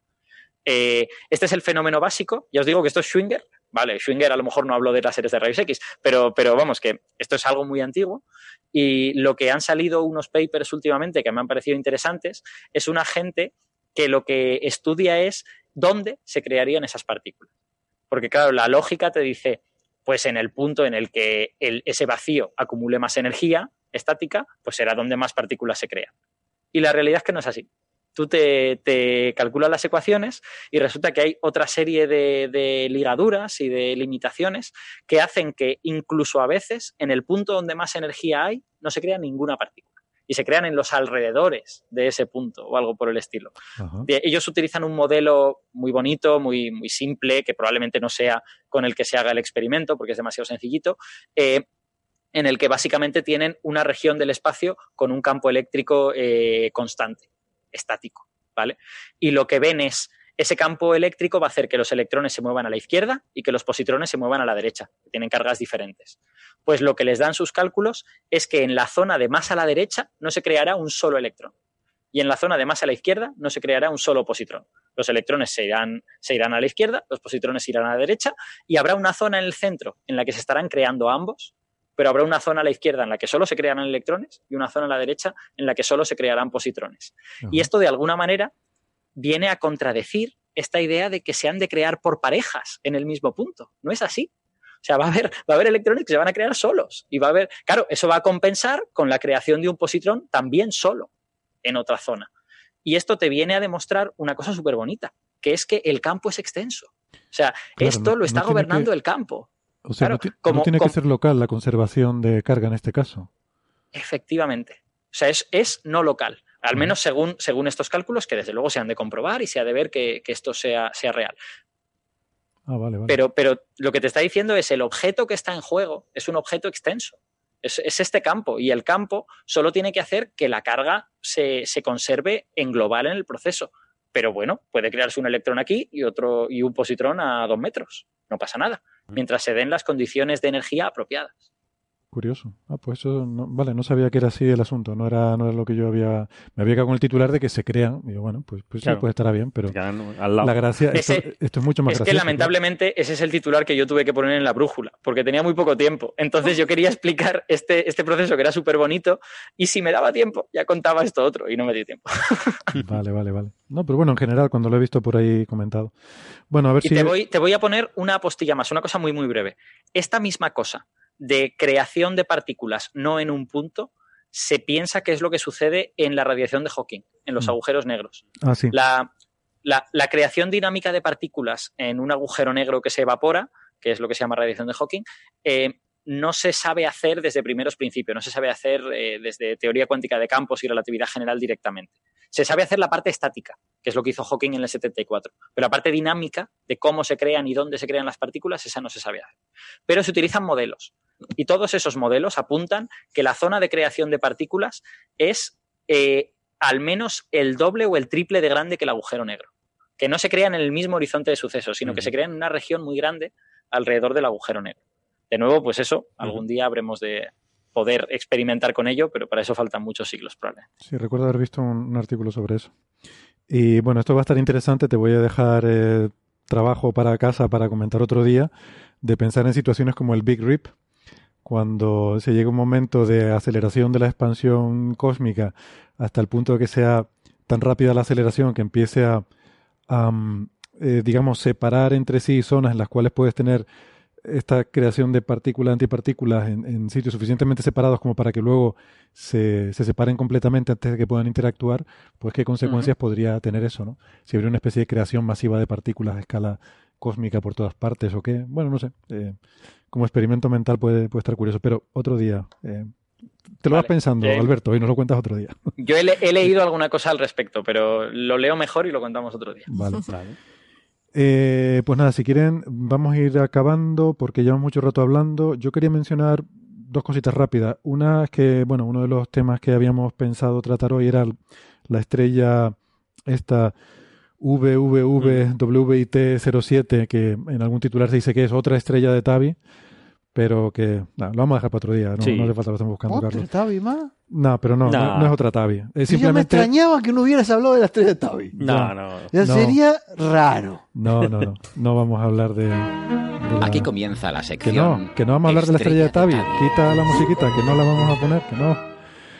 Eh, porque no, bueno, nos han preguntado mucho por ella. Ya lo contaremos otro día, pero en principio es verdad que es una estrella que tiene unos oscurecimientos que no acaban de estar explicados, pero no es un misterio como el de la estrella de Tabi porque no se sabe qué tipo de estrella es esta.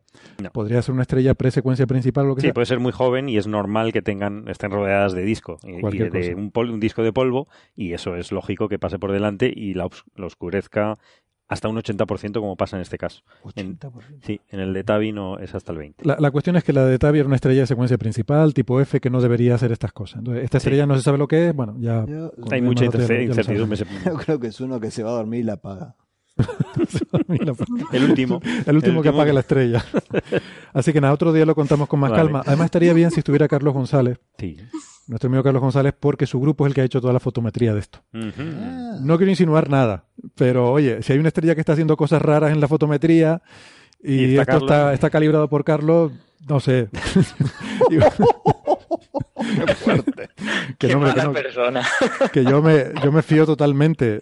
Seguro que está bien Ah, hecho todo. Menos mal que lo has aclarado. Seguro que está bien hecho todo, pero yo que sé, la estrella de Tabi estaba observada por Kepler. Eh, esto, en fin, es otro.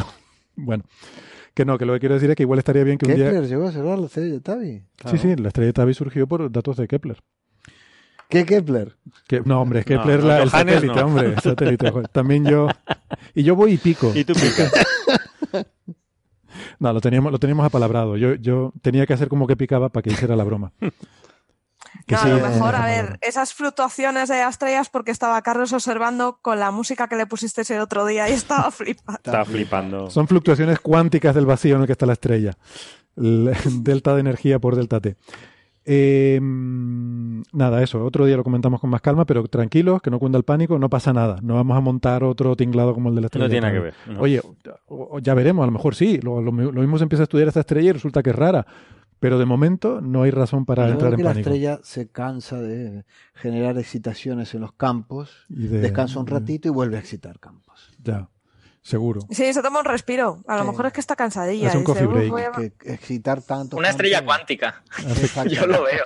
Ah, coffee break. Es una estrella, más bien una estrella perezosilla, que dice, me voy a echar una siesta, luego se despierta, se estira un Ya, poco. ya, ya excité mucho ya.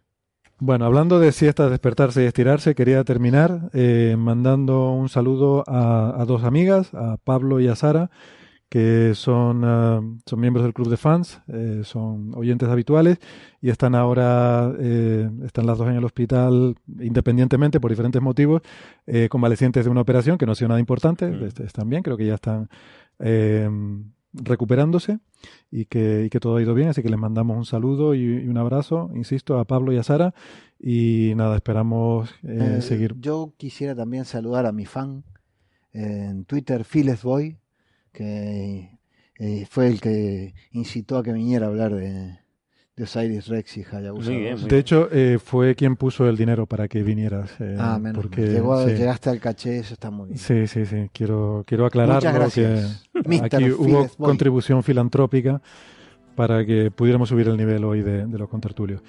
Y, y los demás. Carlos, Alberto y Sara, no vayan ahora a pedirme aumentos porque esto no, No. funciona así. Usted tiene sus contratos y van a cobrar lo que tenían estipulado. Que- No, yo con, yo con la barra de pan me basta. Sí, Vale, yo lo vale. único que quiero es cenar esta noche. Sí, yo con la lata de sardinas soy feliz. Y no ha aparecido el gato esta semana. Esta- Estaba yo aquí haciendo tiempo, pero esta semana no ha aparecido el gato de Sara. Lo siento, porque ya había la gente. Hay una porra, hay un- en el club de fans de Facebook hay una porra sobre el minuto en el que aparecía el gato de Sara en este programa y no ha aparecido. Y nos vamos. Western, saca ahí el cafecito que, Venga. que es tu paga. Y Tranquilos, el caviar está bien. Volvemos la semana que viene. Un abrazo a Pablo y Sara y a abrazo, todas gracias. nuestros Venga. oyentes por todo el mundo. Hasta la semana que viene. Saludito. Hasta la semana que viene. Chao. Adiós, Hasta luego. Hasta luego.